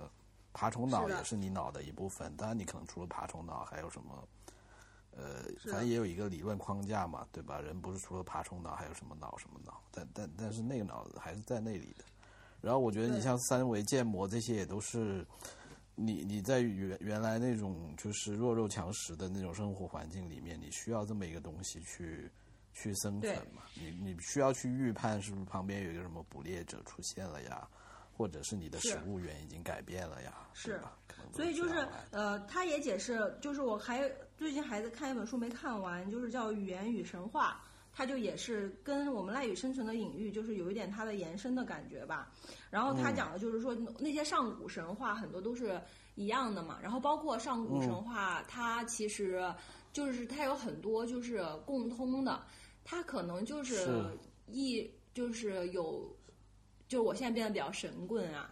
我觉得它可能真的是一种就就更大的集体的潜意识，然后包括那个超越生命的意识里面也讲一个问题，其实就是说大脑有可能只是一个介质，让我们能够感受到意识，它相当于是一个翻译器一样的，然后有可能意识真的是一个不知道是量子层面的一种量子电脑才能解决的事情。然后我觉得神话跟这些也有关，因为其实你在最早的早期的时候，你可能就是都大家都是原始人的时候，那个时候可能更加的能够去接近更宏大的这种，呃，我也不知道啊，就是世界背后的秘密吧。这个我觉得很有意思。讲到这个，我就我就想起了那个宇宙探索俱乐部编辑部，嗯。啊，嗯，宇宙就是的编辑部我觉得挺好看的，但是但是我觉得就是他后面不是，我觉得他最后的那个解释那个人的女儿什么的，我就觉得我立刻就 low 了。啊，你觉得就是，哎，脚趾是不是还没看啊？我还没看，我还没你看你抓紧那这你这两天可以看，你现在不是已经回国了，好像还没下档是吧啊。你去找有的有的电影院还是能看到的啊。？OK，反反正我我看到最后我的一个感觉就是，我看到最后我的一个感觉就是说 想说，哎，中国还是不能啊。你继续说。哦，啥我我看到最后的一个感觉就是说，我看到最后的一个感觉就是，我觉得中国还是不能接受一个人他就是很怪，他要给他一个原因让他很怪，哦，你是这个点，我就觉得很悲哀。对我，我希望我我觉得就是人就是可以这样子，不是要他的女儿自杀了死了他才要变成这样子。对，哦，那你哭了吗？我中间哭了一些，就是在就是开始念大段大段的诗之前。不是念那个诗念的挺好的呀，我挺喜欢那个诗的。我觉得个完全是个人观点啊，我觉得有点过了，念太多了。就如果只念一首就好了，是吧？那些那些诗的水，就是我我现在已经忘了，但是我当时的感觉是有的诗好，有的诗写的就一般，但是他就是感觉就是为了营造让那个氛围让大家再进去一点，所以他就一念念念念念念念这样，就是念了好多，但是要表达的都是那个东西，嗯。可能剪辑的时候就是觉得太好了，就都都不想舍弃，就都剪进去了吧。年轻没有，创作者我觉得就是他是有不同的目的了。我觉得他是有不同目的了，就是说，可能作为你，你可能去到那前面，你已经可能达到，就你已经 get 到他要说的东西了。但是可能对于有些人，他还需要去到往后五分钟、十分钟、二十分钟。但作为创作者，他觉得就一个都不能少，一个都不能落下，对吧？嗯，也有可能。嗯，嗯，所以我觉得最后是，因为他前我前面那个精神病院那里我就哭了，就是我觉得我当时觉得太好了，但是他最后去又回到精神病院，又在那儿哭，我我就觉得你前面就是我前面我前面那种说 OK 我 get 到你我懂，哎呀太好了，到后面说那你究竟有没有 get 到啊？你是不是跟我理解的不是一个东西啊？就是后面就让我有一种这种感觉，因为他前面讲的就是其实福柯的那个观点嘛，其实就是说精神病院其实就是社社会这个 institution 把跟这个社会不匹配的人关进去嘛，对吧？嗯，但是他到最后又都回来，他的意思就是说啊，他们是因为受到了什么 whatever 的原因，所以他们变得跟别人不一样，所以你要包容他，那你不还是一个在压迫精神病人的结构吗？嗯，哎呀，这个导演的理理论水平没有你高。也没有，我是觉得，我觉得不是高低，是每个人的认知嘛，就是呃，而且这个东西你也不知道他是有意还是无意为之，对吧？也也有可能他只是有一个创作团队里面不同的观点揉到一起了，也有可能是他最后要过审做了一些妥协，但也有可能他是的 somehow 本来就这么想的，这个就不好说了。就你你是你看到你喜欢或者不喜欢的东西咯，就是这样。对对对，所以前面我还是很感动的，前面我觉得特别好，他们那尤其是个编辑最开部始，太太好了。不是 我觉得前那个电影的前半段真的是五分，绝对五分作品。那个一开始的那里，我一看，这不是金广发的滤镜吗？呃是啊，是啊，就一模一样，连配乐都是一样的。是的。然后后来我看那个访问，他们那那个编辑部的那个地方是在七九八拍的，哦，嗯，嗯，还有那个郭凡也特别好笑，《流浪的球》。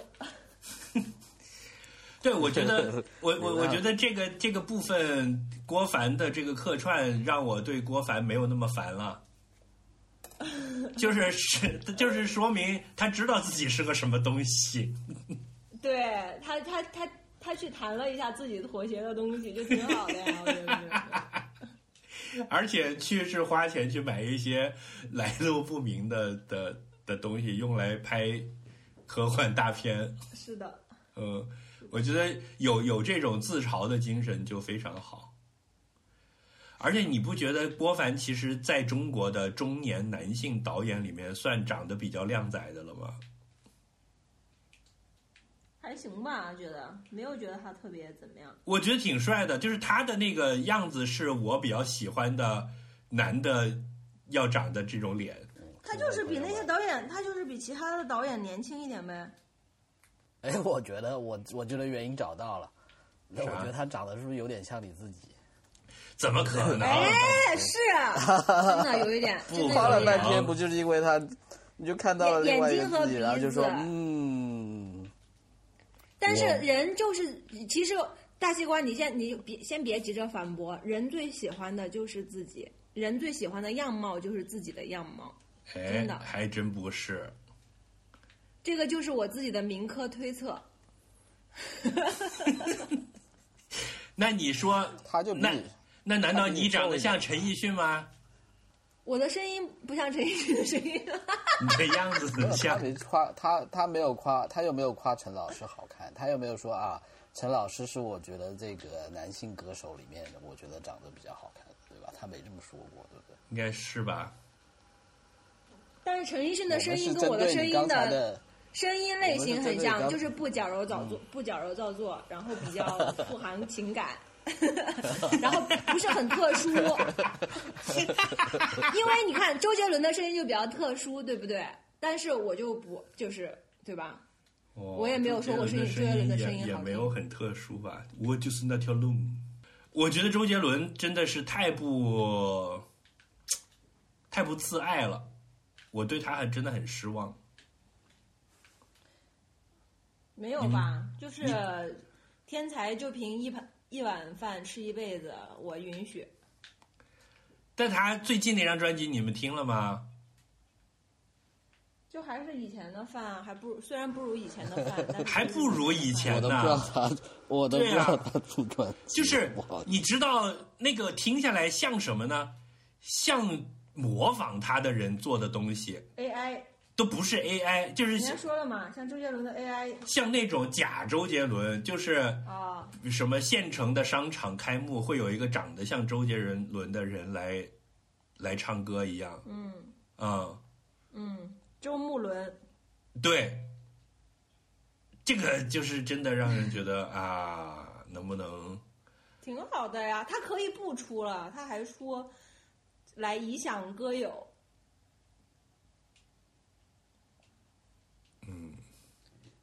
所以你好好宽容啊。我对一个天才就是这么的你可以试着用所以那哎种五十二个那我想声道的杜比听去听一下，看看是不是会改变你的看法。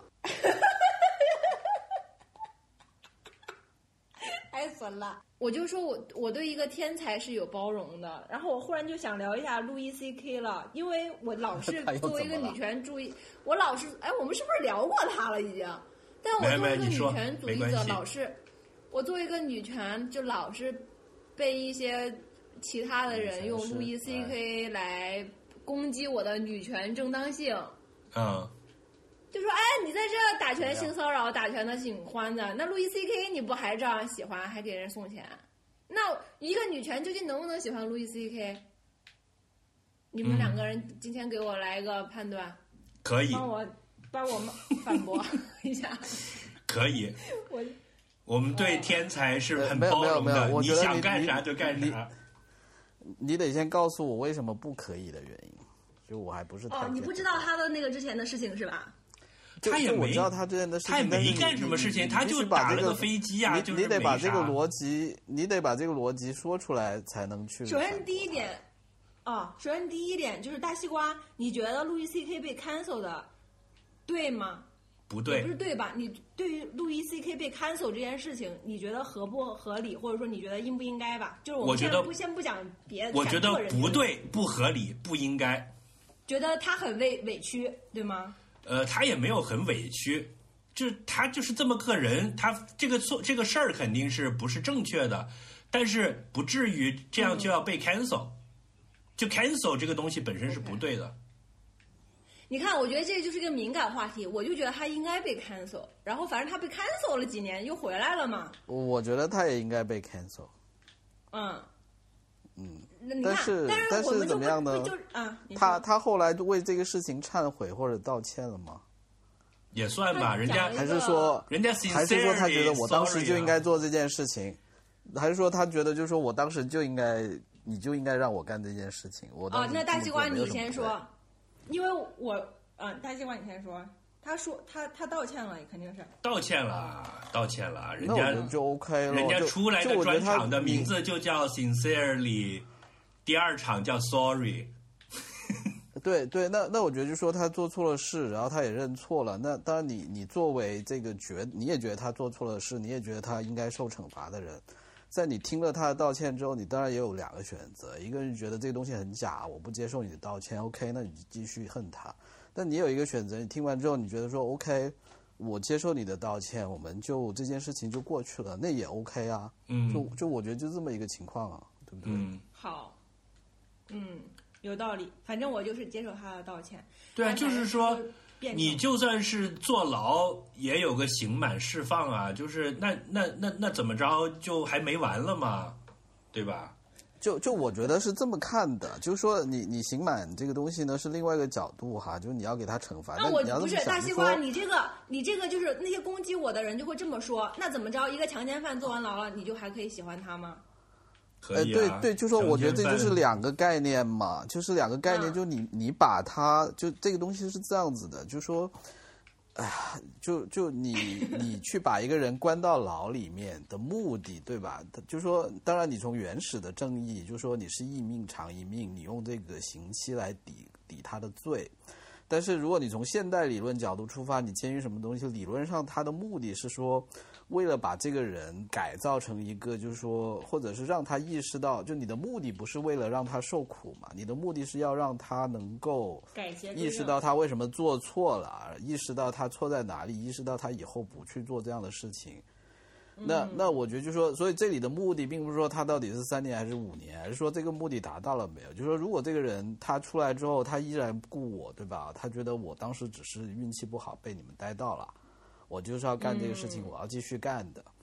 跟跟一个人出来之后，他就已经意识到他不应该这么做，他他也真心实在忏悔了，这是有区别的。这跟你是三年五年是没有没有没有，呃，没没有没有关系的。但是，你从就是说你从这个法法治的角度，你可能没有办法去去有一个很客观的标准，对吧？就是你没有办法说啊，那我现在以后所有的刑事犯，我就每每每年看他，让他做思想总结，他他思想改正了，我就帮他放出去。你实操上没有办法这么做，对吧？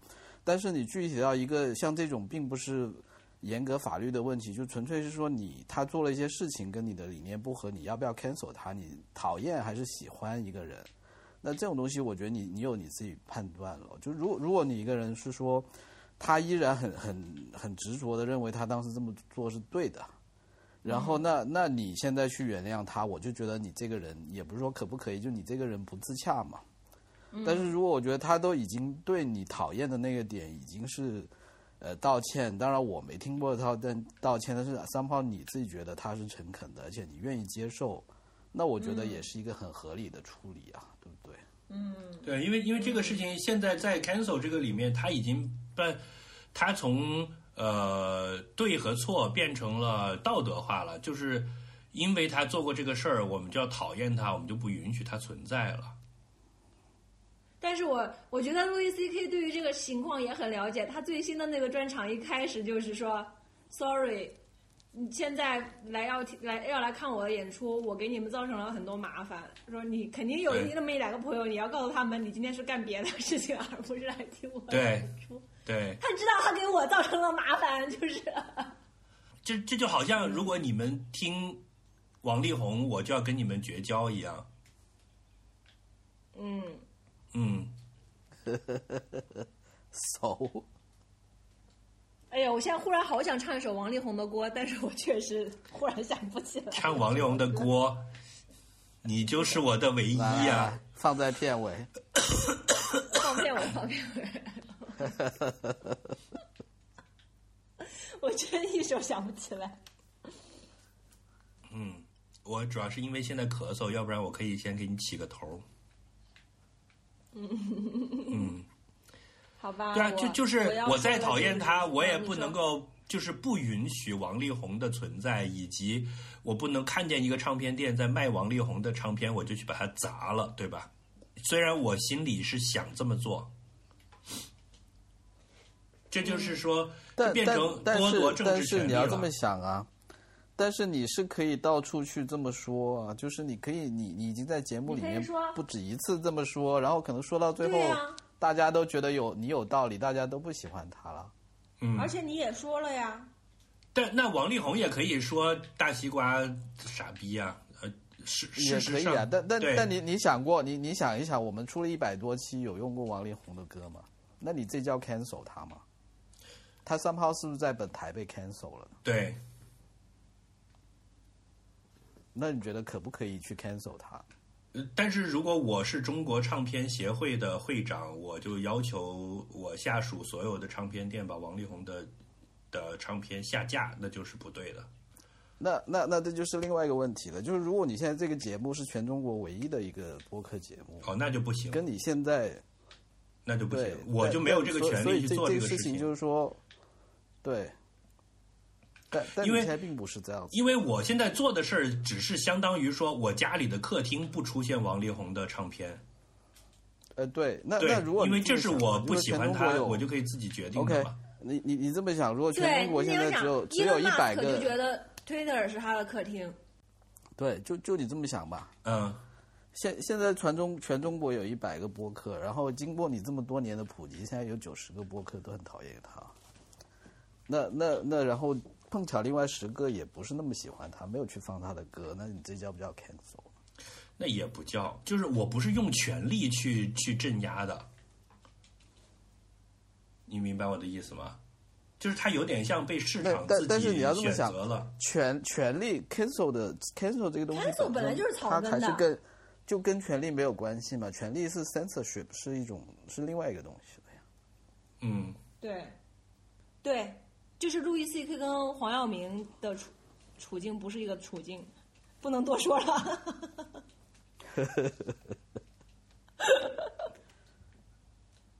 嗯，但但但是大西瓜，我也能理解你的点，就是其实这个世界通常都是这样子，就是大家其实往往对有权利的人做的一些事情，反而是不敢多吱声的。就大家往往在猛烈抨击跟讨论的，其实都是一些没有权利的人在做。对，就像那那，比如说同样一个例子，比如说我也出过一张唱片，然后现在全中国的的电台和播客都从来没有播过大西瓜的那一首单曲，那我也不能说我是被 cancel 的呀，我是我是因为大家都觉得那个歌不好听，然后就不听它了，就这就是自然的选择嘛。是是，就是有另外一个说法嘛，就是说，那其实本来弱势群体就轮不到你去 cancel。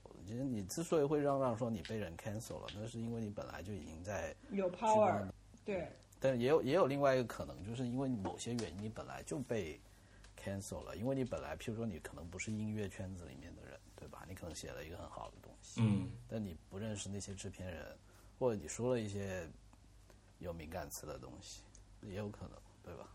所以，所以也有可能，我就本来我就是一个不可能卖出去的，就是比如说，先不说劣质吧，假如我的音乐品味很怪，是跟中国的主流根本就不搭的，所以呢，我我以我的这种口味做出来这个东西就没人听，比如说中国的电台 DJ 啊什么的都不喜欢，他不放，然后我就跑到美国去申请政治庇护，我说我是因为意见在中国被 cancel 了。那你要有证据，好不好？我的证据就是我的歌做的挺好的，但是所有的中国人他们就达成了一种秘密协议，故意都不听我的。我觉得这肯定还不够吧，这有请法律专家，对吧？那是不是也有这样的？专家？所所以这个这个这个问题真的就就很复杂。你你可以试着现在跑到美国去，然后你说我这个你的节目做了一百多期了，对吧？这个播出量最高。对啊，小宇宙故意不把我放首页，就是他为了掩盖 他他们在秘密开拓我们这件事，还悄无声息把我们放在什么鬼屁的锋芒榜的第七、第八位来来搞一下，他就是为了洗脱这个这个罪名。但你这些都是 speculation 嘛？你要有证据。我觉得，我觉得对于 cancel 这件事情的话啊，虽然我也没有特别研究，哎，我们要不要讲讲梅梅的新 MV 啊？因为我也是没看懂。哎，你对对对对对，我完全看不懂。我先回先讲完，我要我先回来讲讲讲我想要讲的东西啊，就是因为不好意思啊，大西瓜，因为你是直男嘛，我就又联想到别的事情，就是。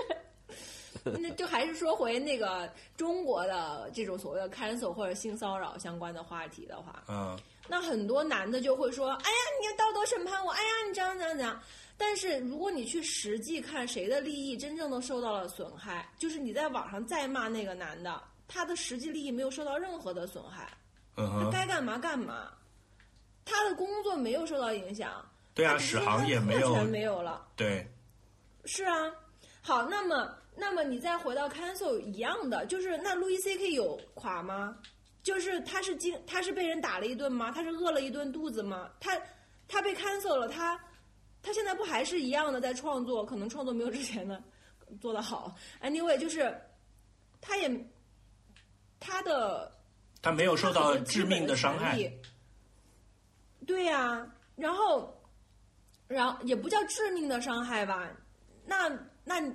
这个东西跟就说他本来只是有一些合意的行为，别人现在不合意了，别人知道这个信息之后不不跟他继续做是的呀，他他那他在就是被 cancel 的人有什么可被委屈的呢？就是就是 cancel 不是一个大事，就是他只是有很大一群人因为不满意他的行为，认为他道德上面有瑕疵而不讨论他了，嗯，不为他不为他消费了，这是一个什么？又不是上他门去给他泼脏水，给他泼粪什么的，对不对？嗯，我是这么看这个 cancel culture 的。不是这样，如果如果只是你，如果如果只是你讲的这个水平，那是绝对没有问题的，那我是支持的。就是说，我不喜欢王力宏，我就不买了。但是我不能去阻止别人去买王力宏。我的点在这里，也没有人阻止呀。就是我在我我语言上阻止，我真的阻止了吗？我去把那个人的口袋里的钱掏空，不让他买了吗？如果没有的话，就不会有你刚才讲的路易斯 K 那个梗了。就是说，你们来看我的演出，是不是还受到了朋友的那个？但是，但是还是该看的，还是看了呀。嗯，没有人对啊，你你想到西 physically 瓜物，理上阻阻止啊。你你告诉我，你哪个朋友还在听王力宏？但你敢肯定他们百分百不听吗？他们只不告诉你而已吧？我觉得。还是有的。就是你你的语言劝说，并没有会造成什么实质的影响。就是你想一个，就是说性骚扰的那个人，他实际的骚扰了一个女性，给那个女性终身造成了心理阴影。他就是在网上被别人说了一下，然后就算是被 cancel，就算是别人再怎么样，也只是一种舆论。就是像大刚刚脚趾讲的，这个 cancel culture 这种舆论和实际的掌权者用权力去禁止一件事情，它是完全的是不同的。嗯嗯嗯，但是你可能从语言感受上，或者从舆论场你在网上的感受上，仿佛这个是很严重的一件事情。甚至比那个更严重，因为那个还你还老见老见到讨论，因为被被 censorship 给 cancel 是你是就突然他就所有东西就下架了，你不会有人来指责你说你怎么还听他，就是他他没有讨论的过程，你可能你他的执行是一步到位立即执行的，对。对。而 cancel 的话，你是能看到讨论的过程，你看到他逐渐的被扼杀、逐渐的窒息的那个过程，所以看上去好。然后你也就说，如果你觉得不应该 cancel 他，你也可以完全去说为什么不应该 cancel 他。你你你，并不是说，对吧？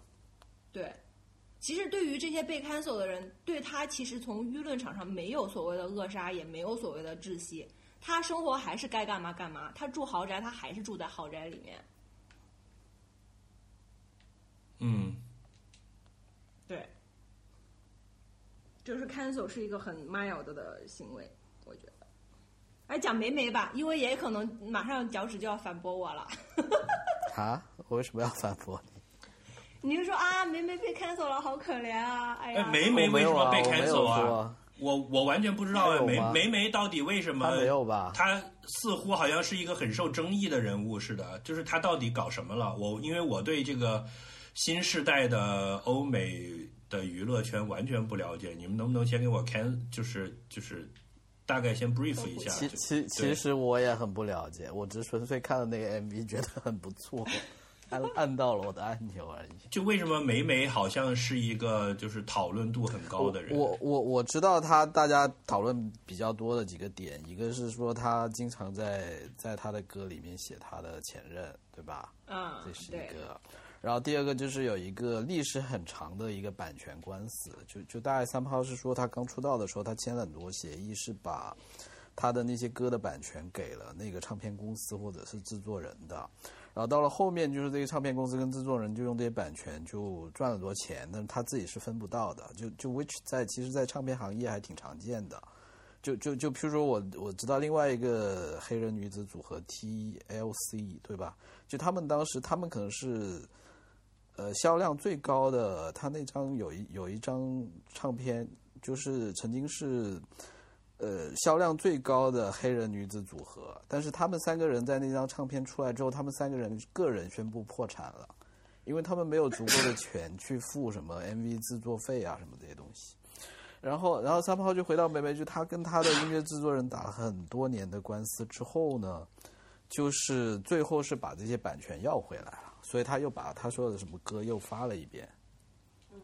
但但是之前就是在打官司的过程中，就会有很多很很负面的、呃、关于他的消息，就是三炮，比如说忘恩负义啊，或者就说，因为你可以想象两边都是很有钱、很有 power，、啊，然后搞一些荡妇羞辱的事情啊。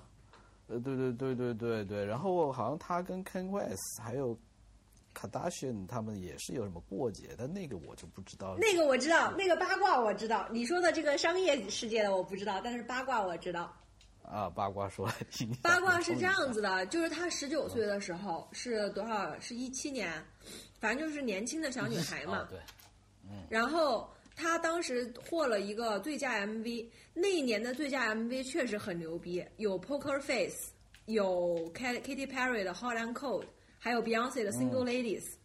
他那首歌是啥我都忘了。幺零年代的巅峰是吧？对，就那一年的 MV 就是角逐的有这几个，然后他那个呢，就我记得那歌挺土了吧唧的，应该是乡村歌，然后他获得了最佳 MV 奖。再再打个括号，再打个补丁啊，就是其实因为那个是一个大的音乐盛典，是 MTV 还是啥我忘了，因为其他人家那些歌还获了好多别的奖，来像听起来像格莱美。呃，忘了，好，呃，反正 anyway 就是那不重要。然后呢，就是说，其实因为那些音乐它就是获了好多别的奖，然后呢，这个 MV 选项呢，但是哪怕是这样啊，我觉得他那 MV 也一般，但 anyway 就说这 MV 选项只凭 MV，、所以他赢了。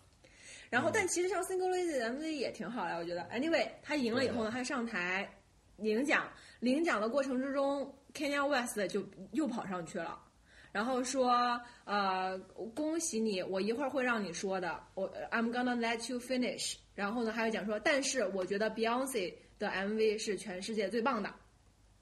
然后就把话筒又还给他了，然后就 Kanye West 就下台了，就因为他他一直就是一个疯子的形象嘛，然后就梅梅就很错愕、很无语，然后大家都觉得 Kanye West 很很过分，然后呢就觉得，但是也有一帮人觉得他很有个性，因为那个时候就是瞧不起梅梅这种乡村音乐，觉得那其他的那些低瓦都太牛逼了，他们的粉丝也很牛逼嘛，对吧？很多嘛，嗯，所以呢，那个事情现在是就被欺负过去了。过去之后呢，就是这件事情就是呃，后面又发生了一件事情，就是 Kanye West 发了一首歌，那个歌里面就是骂了他两句，但是这个 Hip Hop 里面呢、也是骂他也很很正常，就也不是很淡，就相互 diss 来 diss 去嘛。嗯，但是梅梅就发了一个 Twitter，就说这个很很不 OK 什么之类的。这个时候呢，也不是热度很高，结果就是那个的老婆就为了蹭热度，然后就发了一个说，其实我老公是有之前征得他同意的，我不知道他为什么忽然又反咬我们。就结果就大家就炸了，然后他又，而且他们特别会操纵舆论，就过了一段时间又发了一个视频，然后就是他他录音了，像其实这是一个非法录音嘛，他录音了 Kanye West 跟梅梅打电话，然后那个里面没有说歌词，只是说这样你 O 不 OK？然后就有梅梅就说啊，我觉得挺好的呀，其实很酷啊，没有问题，没有问题，We are good 什么的，就是很和气的那种语气，然后他就发出来，然后全网就炸了，然后那个时候 Taylor 就也。发了声明，就说那个剪辑了，因为那个里面都没有说歌词，就是我根本就没有看见过这个歌词，只说了别的事情，说这个歌里面有我，我同意了。然后呢，就这个就撕来撕去，撕来撕去。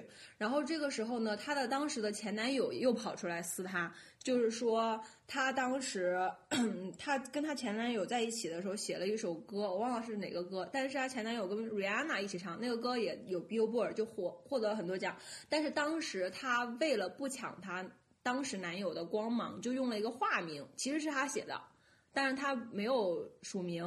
然后那个男的当时在接受采访的时候也是说，我不会跟 Taylor 一起作曲，我不会沾他的光什么之类的。结果就后来呢，Taylor 也是因为什么版权的原因就曝光了，就说这个是我写的。然后他男前男友就也是这种，就是就又也又把他那个人设往那边推了一下，就是感觉他就是口是心非，就老是说一套做一套那种感觉。然后加上他长相嘛，大家就说他很像一个 snake，就是就是老是背后捅刀，然后就是等于全网就说 Taylor Swift is a snake，就是有那个蛇的那个 emoji，老是满天发这样子。然后大家都觉得他这个人非常不 OK。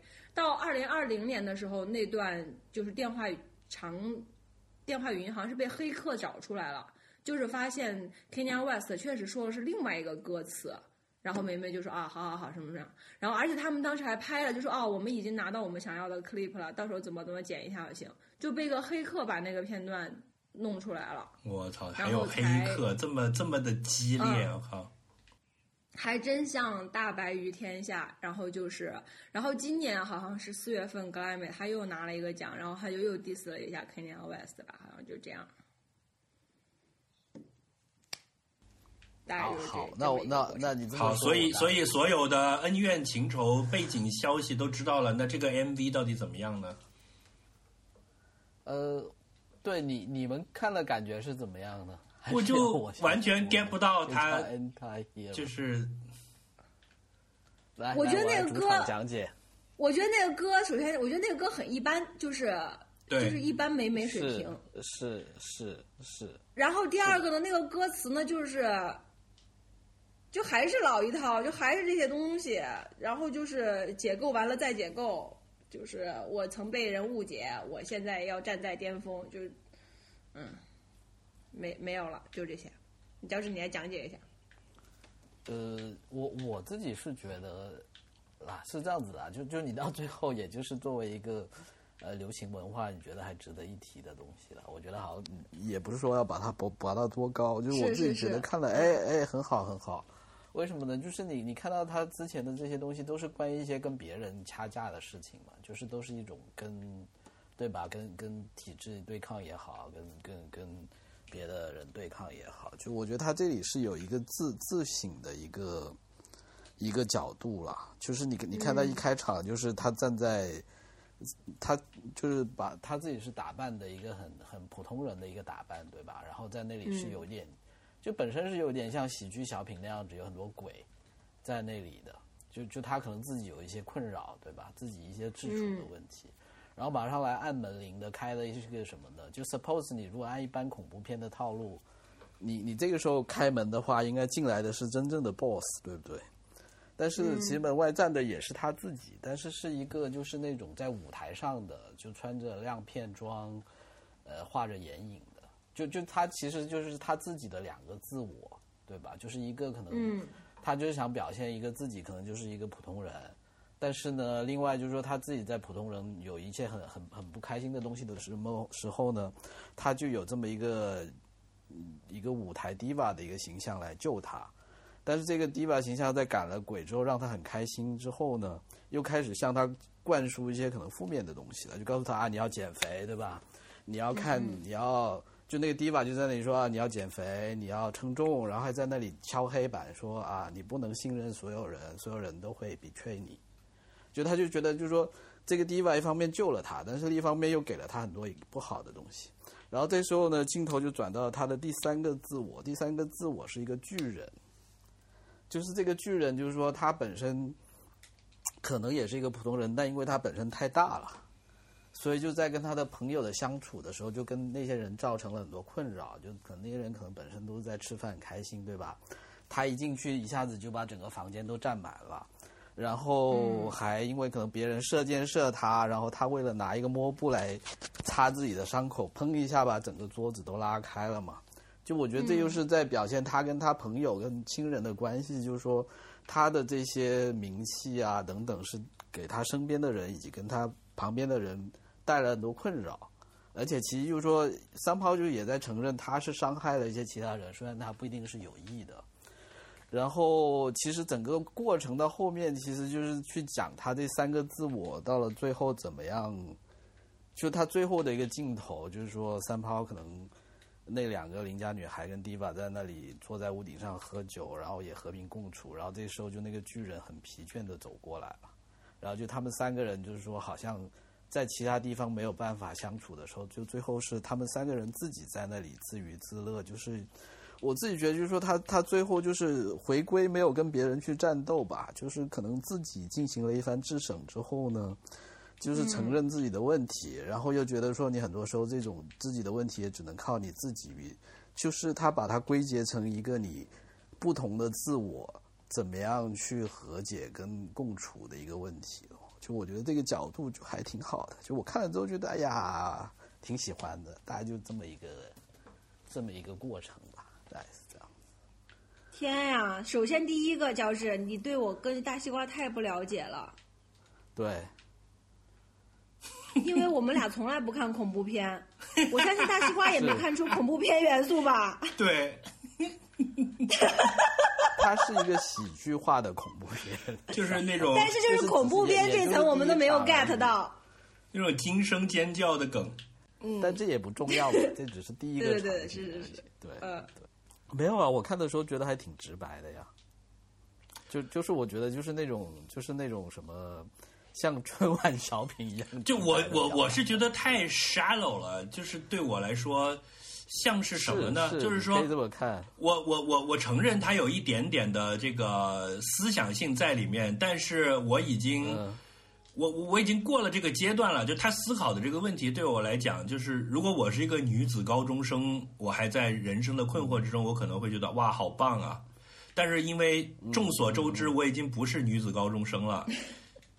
所以我就 get 不到他了。我我是觉得梅梅是一个有点类似像像琼瑶或者金庸这样的东西，就是如果你在呃很年轻很小的阶段碰到，会觉得不错。但是如果已经四十岁了才接触，就就吃不进去的这种东西。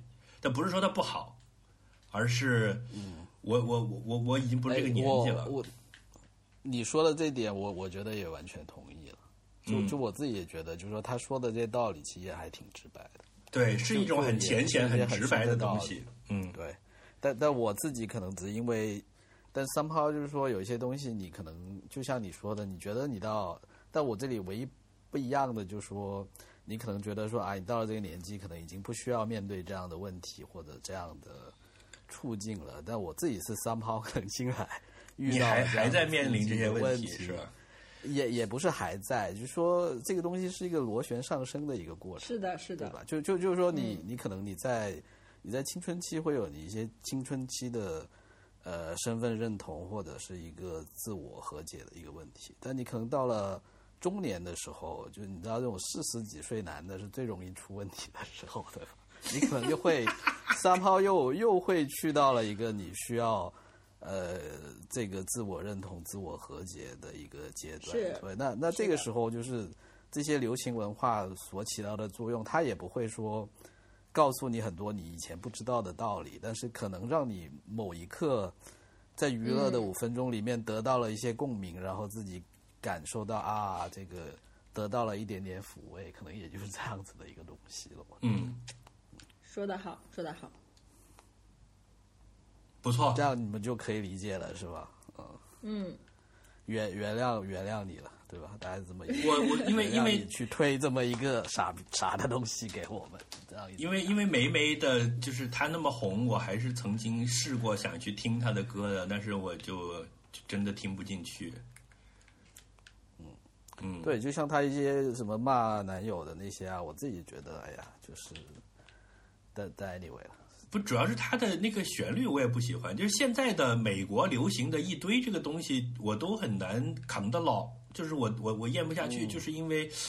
他已就可能我的音乐品味已经过时了，就是我还停留在就是我听一首流行歌曲，我要求它要有优美的旋律，但现在的很多歌都几乎没有什么旋律，它主要是以以以节奏和以这个表达合成器的独特的音色，就是它对很多时候就是它这个东西只是它有的，它自己和 synthetic 了一个这么一个东西，你别的人是别的乐器是弹不出来的，就很多是。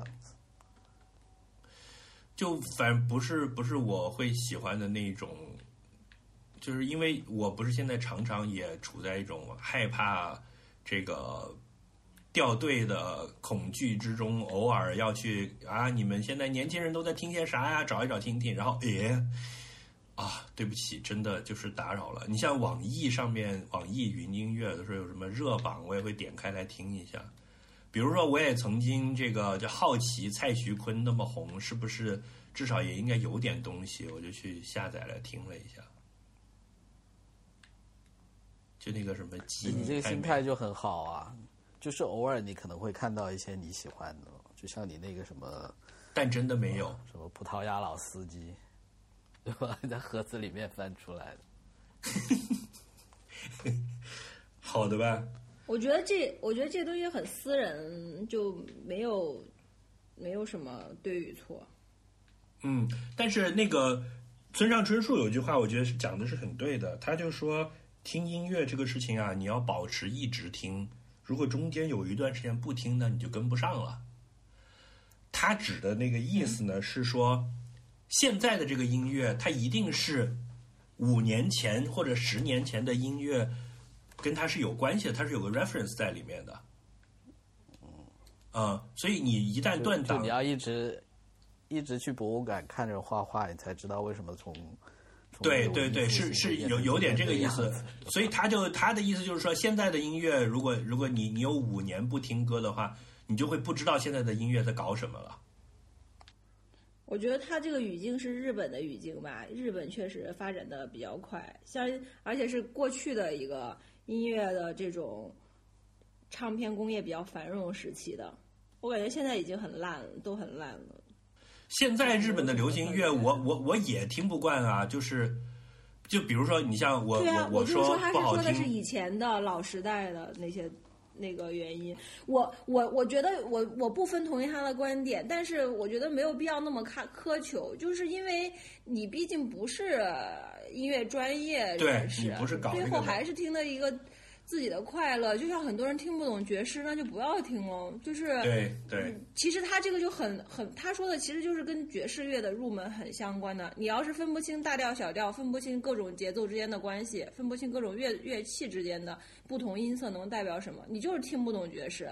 那你听不懂第一个阶段的爵士，你就听不懂它的演化。那你可能五年以后都不知道人家玩的是啥了，所以人家现在听不懂崔健那个什么老狗乐队嘛，对吧？但如果你是一直在听音乐，一直在这个文化氛围里面，也一直 keep up，因为这就是为什么很多人最后还最终就是喜欢听爵士乐，因为流行乐听起来就是很无聊的，比较呆板的，爵士乐就是更灵动。是就像你天天吃方便面，吃了小鸡炖蘑菇，吃了海鲜，吃了各种各样方便面以后，你会发现佛跳墙比方便面高了不知道多少档次。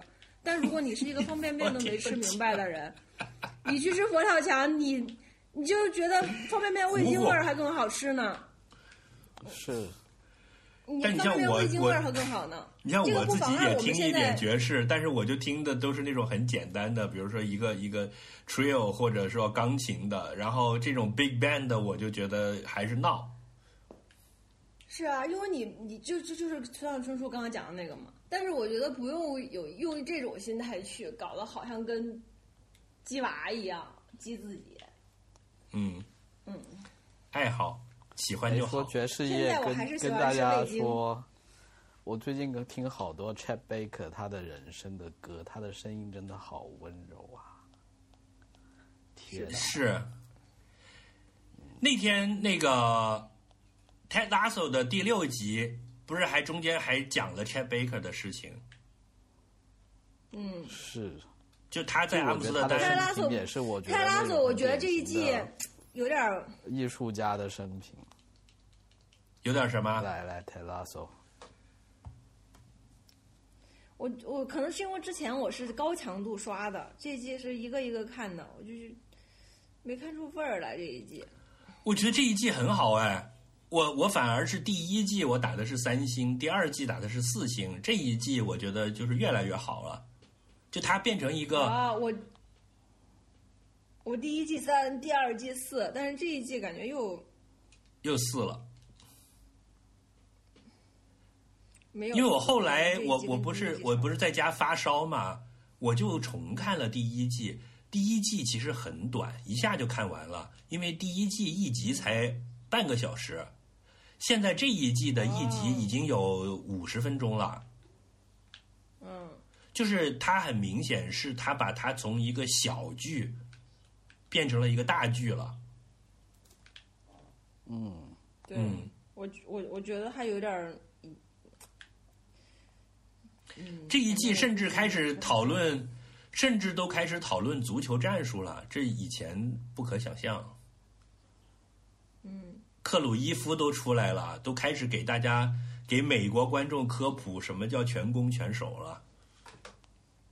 嗯，看得我十分的激动，因为那个第七集的那一天正好是英超也有一个关键战的那一天，然后这这个戏里戏外有很多就是能够联系起来的事情。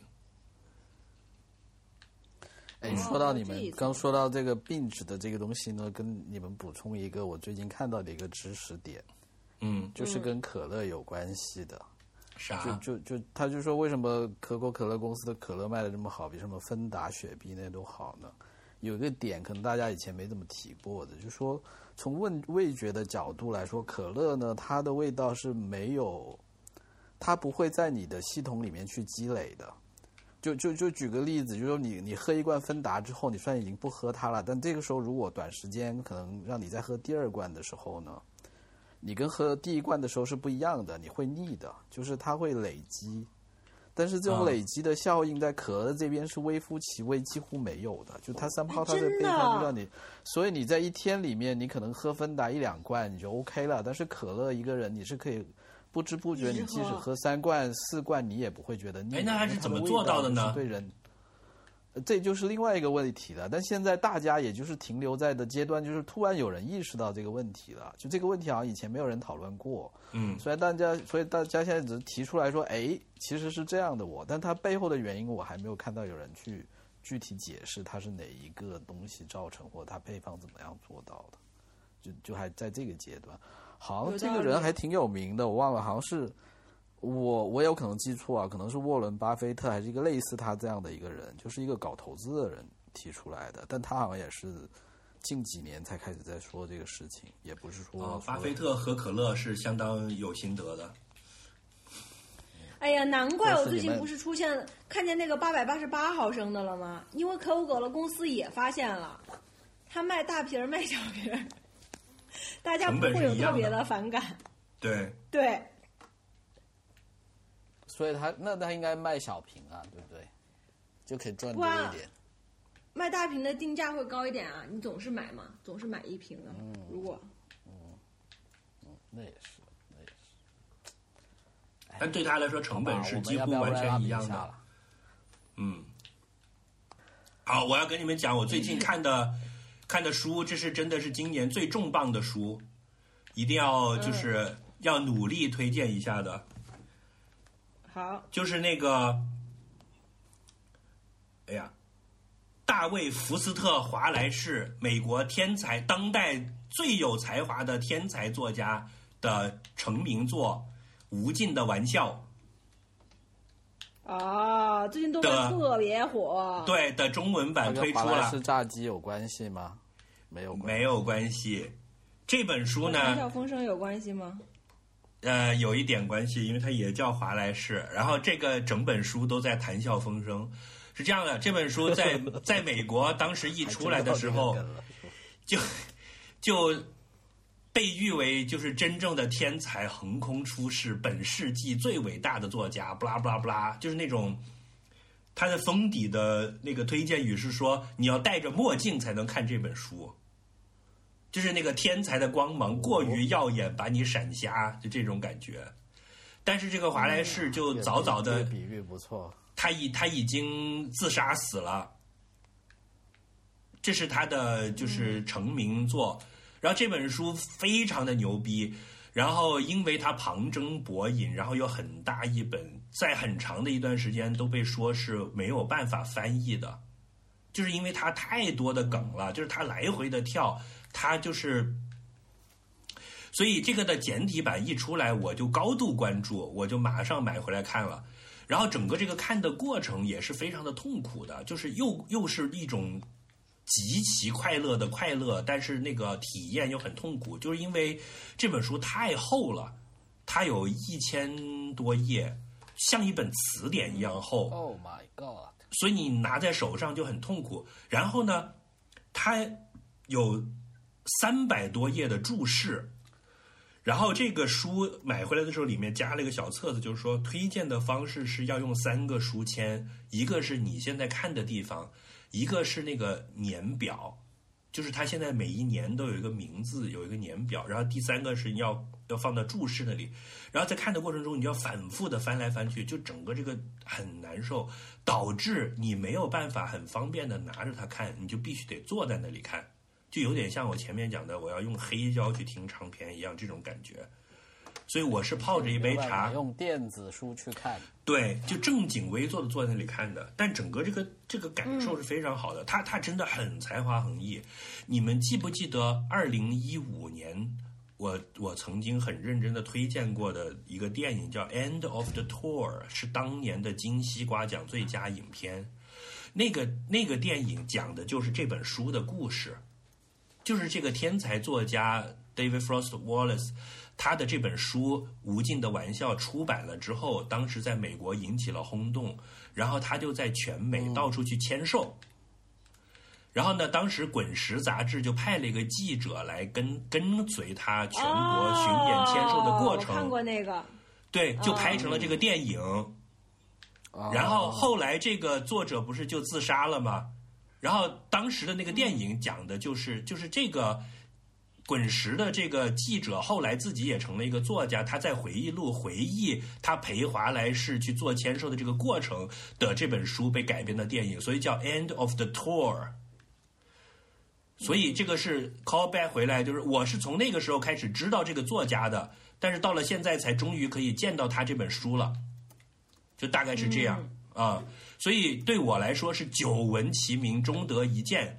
然后我现在看了前面的三分之一，就是名不虚传，太他妈牛逼了！就他把一些非常我自己非常私人的呃一些感受，而且是很摩登的，它是一种没有办法跟古人相通的一种，只有在现代高度发达的资本主义社会下，我们这些个体的很幽微的难过，他给写了出来。啊，我觉得真的就是不愧于时代经典这四个字啊，因为是这样，当年看那个电影的时候，呃，就是知道了一个关于华莱士的梗，就是说，当时我听了他这句话，我就我就对这个人很感兴趣，就是说，他作为一个电视儿童，他最喜欢做的事情就是吃很多零食。然后他看各种各样的电视节目，就是那些什么从儿童大风车到各种各样的垃圾电视，然后这些什么广告，他全部都耳熟能详，因为他从小就是一个爱吃着糖看电视的人，就其实跟我们一样嘛。然后他后来成了来本台做嘉宾，对他后来成了一个作家之后，他就讲说，对于我们现现代人来讲，电视里面的放的这些，比如说电视购物啊，这些粗制滥造的这些东西。对，对于我们这一代搞创作的人来讲，它就相当于十八世纪作家对风景的关系。他说这些节目就是我们的风景，landscape。是的。嗯，是，同意。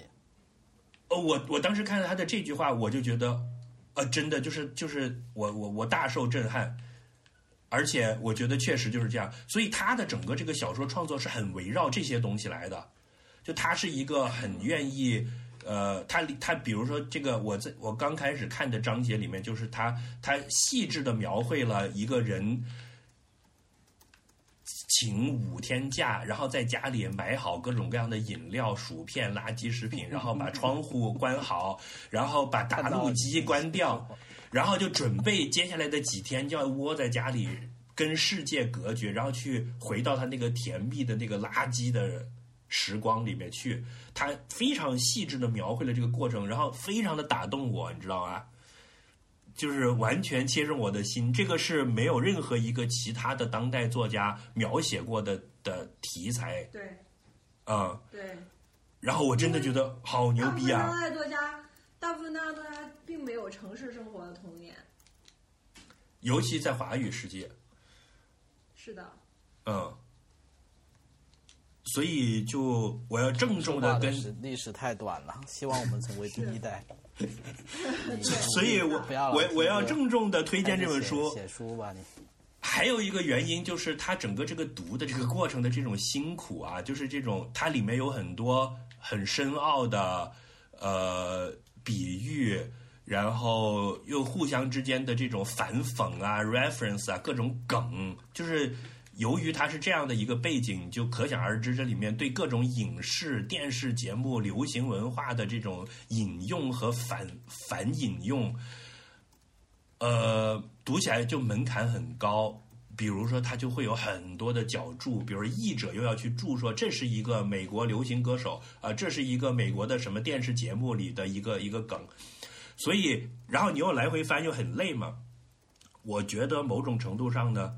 这是一个分水岭，这是一个考验，就是在广大的豆瓣用户这些装逼文艺青年里面，考验你们的时候来了。